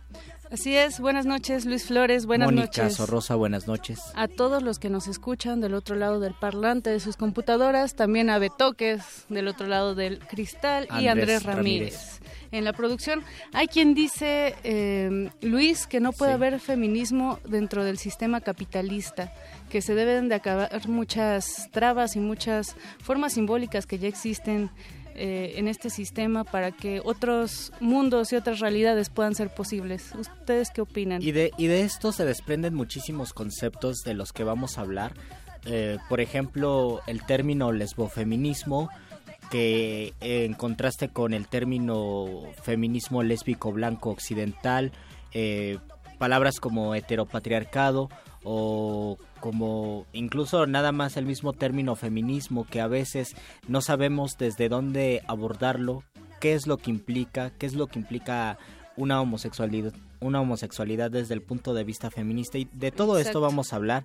Y para eso ya tenemos en la línea telefónica a Ana de Alejandro García que es madre lesbiana, activista, feminista y bloguera y que piensa que el poder de internet para piensa en el poder del internet para darles visibilidad a las cosas e impulsar los cambios y desde hace aproximadamente una década Ana es una activista lesbiana y feminista que participa en diversos foros y redes sociales. Ana de Alejandro, bienvenida al Buenas punto noches, R, Ana. buenas noches. Buenas noches, muchas gracias por la invitación. Tenemos, como toda la audiencia, muchísimas dudas sobre el tema. Creo que lo importante, tal vez podríamos pensar, ¿qué es, te, te podemos preguntar, ¿qué es el lesbofeminismo? Bueno, pues ahora sí que es un conjunto de lo que es feminismo desde una perspectiva lésbica. Esa sería como nuestra explicación más simple y concisa, ¿no? Pero pues así como ustedes tienen muchas dudas, yo también, y pues Claro. es hora de resolverlas juntas. Les, lesbofeminismo se contrapone a una a una idea eh, feminista digamos occidental es un feminismo pensado desde desde nuestra parte de América digamos Mira, hay muchos tipos de feminismo. sí Eh, entonces, me parece que eh, lo que están entendiendo por lesbofeminismo, según lo, lo que vienen este, mostrando previo a estas preguntas, es un poco el lesbofeminismo separatista, sí, un poco desde la postura del Abya Yala, este, como un descubrimiento de nuestra nuestra propia tierra, nuestro propio ser eh, lesbianas, más allá de los impuestos coloniales. En este caso, ¿cómo entra la heterosexualidad? Creo que lo que más, el, digamos, lo que más impacto causa en, en el consciente, en, en la colectividad, es que siempre vemos la heterosexualidad como una preferencia y no como un régimen. ¿Qué hay al respecto? Pues sí, es que siempre terminamos viendo las cuestiones relacionadas con nuestra sexualidad como simples preferencias. Este, y no nos ponemos a pensar que en realidad todos los constructos de nuestra persona y por ende también los de nuestra sexualidad son son elecciones más complejas. Son cosas que se van construyendo desde una perspectiva política. Y eso incluye también a pues a la heterosexualidad no que Claro. viene a ser un régimen obligatorio en el cual pues las personas desde que somos pequeñitas Sí. nos vemos obligadas a elegir al sexo opuesto como objeto de nuestro deseo. Ana, y se habla también de, de violencia, esta violencia que se ejerce en las escuelas, en la casa, esta violencia simbólica que se reproduce a través de la educación. Em, ¿Hay algún em, tipo de violencia que tú eh, identifiques en este mundo heteronormativo ante la homosexualidad femenina? El género es violencia. Eh, desde el momento en que nacen personitas eh, y ya por el simple hecho de tener vulva o tener pene y testículos se les asigna un color, una vida, un nombre, un deber ser, pues eso ya es violencia. Estamos hablando de una violencia estructural que se perpetúa a lo largo de toda la vida y que pues no todas las personas estamos a gusto con irlas cumpliendo. Así es, Ana. Me gustaría saber, eh, hablando de, de este tipo de violencia de género, eh, ¿cuál es la importancia de la sororidad frente a homosexualidades femeninas? Pero ¿qué te parece si vamos a escuchar algo de música con este grupo que se llama ¿Qué pasa USA? Y justamente una canción que se llama No me digan niño ni niña. ¿Te parece bien y regresamos? Perfectísimo, regresamos. Esto es el punto R. Punto R.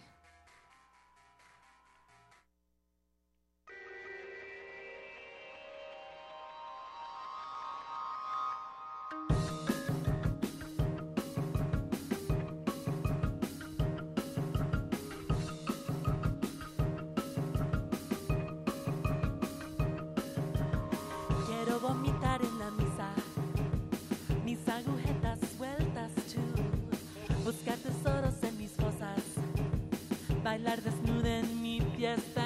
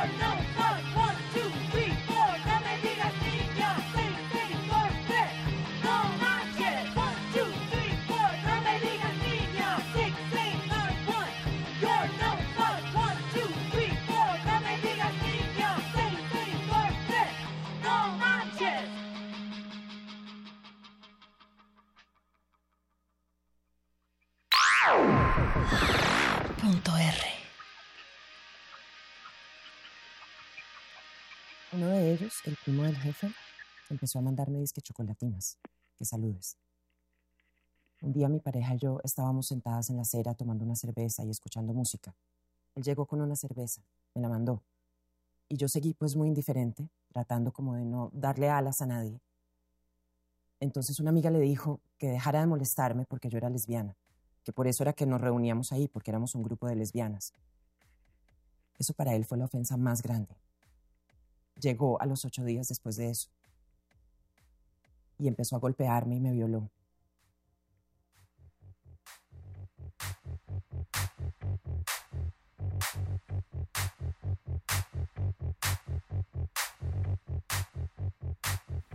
Regresamos a este punto R donde platicamos sobre homosexualidad femenina con Ana de Alejandro García. Antes de la canción y antes de este testimonio, eh, nos quedamos en algo interesante que tal vez no, no, no nos lo podemos cuestionar, aunque lo vivimos, que es la violencia que experimentamos o que en algunas ocasiones ejercemos ya de, forma tan sistemática que no nos damos cuenta.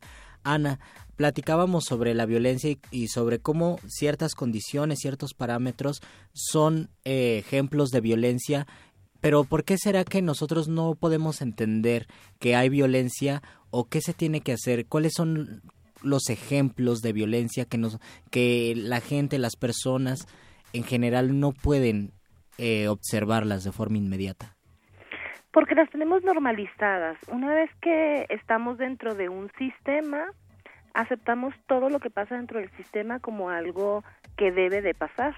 Eso sí. es a lo que nosotros llamamos normalidad. Uh -huh. Cualquier cosa que se sale de esa normalidad nos parece más violento y más agresivo, aunque pueda ser algo que nos lleve a, a soluciones más pacíficas, ¿no? Eh, un típico signo Uh -huh. sería, por ejemplo, el esperar que seamos las mujeres las encargadas del cuidado. Así es. Este, el hecho de que se espere que las mujeres siempre vamos a querer tener hijos e hijas. Sí. Eh, o una forma de, de violencia que a lo mejor tenemos súper normalizada y que mucha gente ni siquiera cree o ve que es violencia, es el hecho de que todo lo que sea masculino en plural nos abarque también a las mujeres. Por claro. ejemplo, hablar de todos, hablar de muchos, hablar de nosotros, hablar de uno. Uh -huh. Este y pensar que en eso estamos y cabemos las mujeres. Y la respuesta siempre es porque la Real Academia así lo dice. Pues sí, pero ¿quiénes están en la Real Academia si no son un montón de señores vejetes diciéndonos las cosas como ellos piensan que deben de ser? Entonces, pues son formas en las que seguimos repitiendo las violencias una y otra y otra y otra vez. Y en, y en este caso muchas veces no se ve la relación sobre cómo, cómo hablamos, cómo nos comportamos y, por ejemplo, un feminicidio, ¿no? Lo claro. vemos como síntomas distantes, distintos, y no vemos que hay una relación. ¿Qué hay al respecto? Por supuesto, porque no nos estamos dando cuenta uh -huh. de que el lenguaje construye realidades de que nosotras y nosotros a través de nuestras palabras le empezamos a dar color al mundo y podemos empezarlo a entender con esas palabras. Por ejemplo, yo desde la maternidad como lesbiana sí. tuvimos que luchar muchos años para que también fuera aceptada la palabra lesbomaternidad, porque nos decían, es que va incluida dentro de la homoparentalidad y no, homoparentalidad se refiere a la parentalidad ejercida por hombres gays. Sí. Lesbomaternidad es la maternidad que ejercemos las mujeres lesbianas. Y son dos experiencias de vida completamente diferentes, que no se anulan la una a la otra, simplemente son paralelas, se comparten. Así es. Entonces, pues de la misma manera, si no le ponemos nombre a las cosas, las cosas no existen para nosotros. Durante años y años y años y años hemos oído hablar de las muertas de Juárez. Sí. Y son las muertas, como si un día aparecieron solas. Ellas llegaron ahí a la calle y aparecieron. No, no son las muertas de Juárez, son asesinadas. Entonces, el ir cambiando nuestros discursos e ir incluyendo todas las formas que existen es lo que nos permite irlas visibilizando. Y la visibilidad es lo que nos da la oportunidad de que sea tratado, de que sea visto y de que podamos hacer algo con esas cosas. Y en cuestión, por ejemplo, eh, de educación de los niños, de las niñas, eh, también hay muchos mitos. Eh, existen muchos mitos sobre qué pasa si tengo dos mamás o tengo dos papás, que también es una manera de tener miedo de poder observar otras realidades, de poder observar distintas posibilidades de maternidad o de paternidad. Estos mitos también traen una ola de violencia, una ola de intolerancia y cómo, cómo destruir o desde tu perspectiva, desde tu experiencia, cómo destruir estos mitos, cuál es la educación que eh, tal vez que intentas que transmites a tus a tus niños.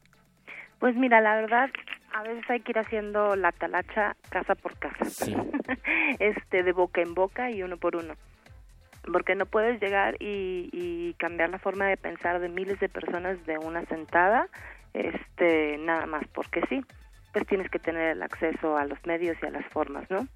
Entonces, pues lo que te decía hace un momentito, hay veces que ya estamos tan inmersos dentro de algún sistema que todo nos parece normal.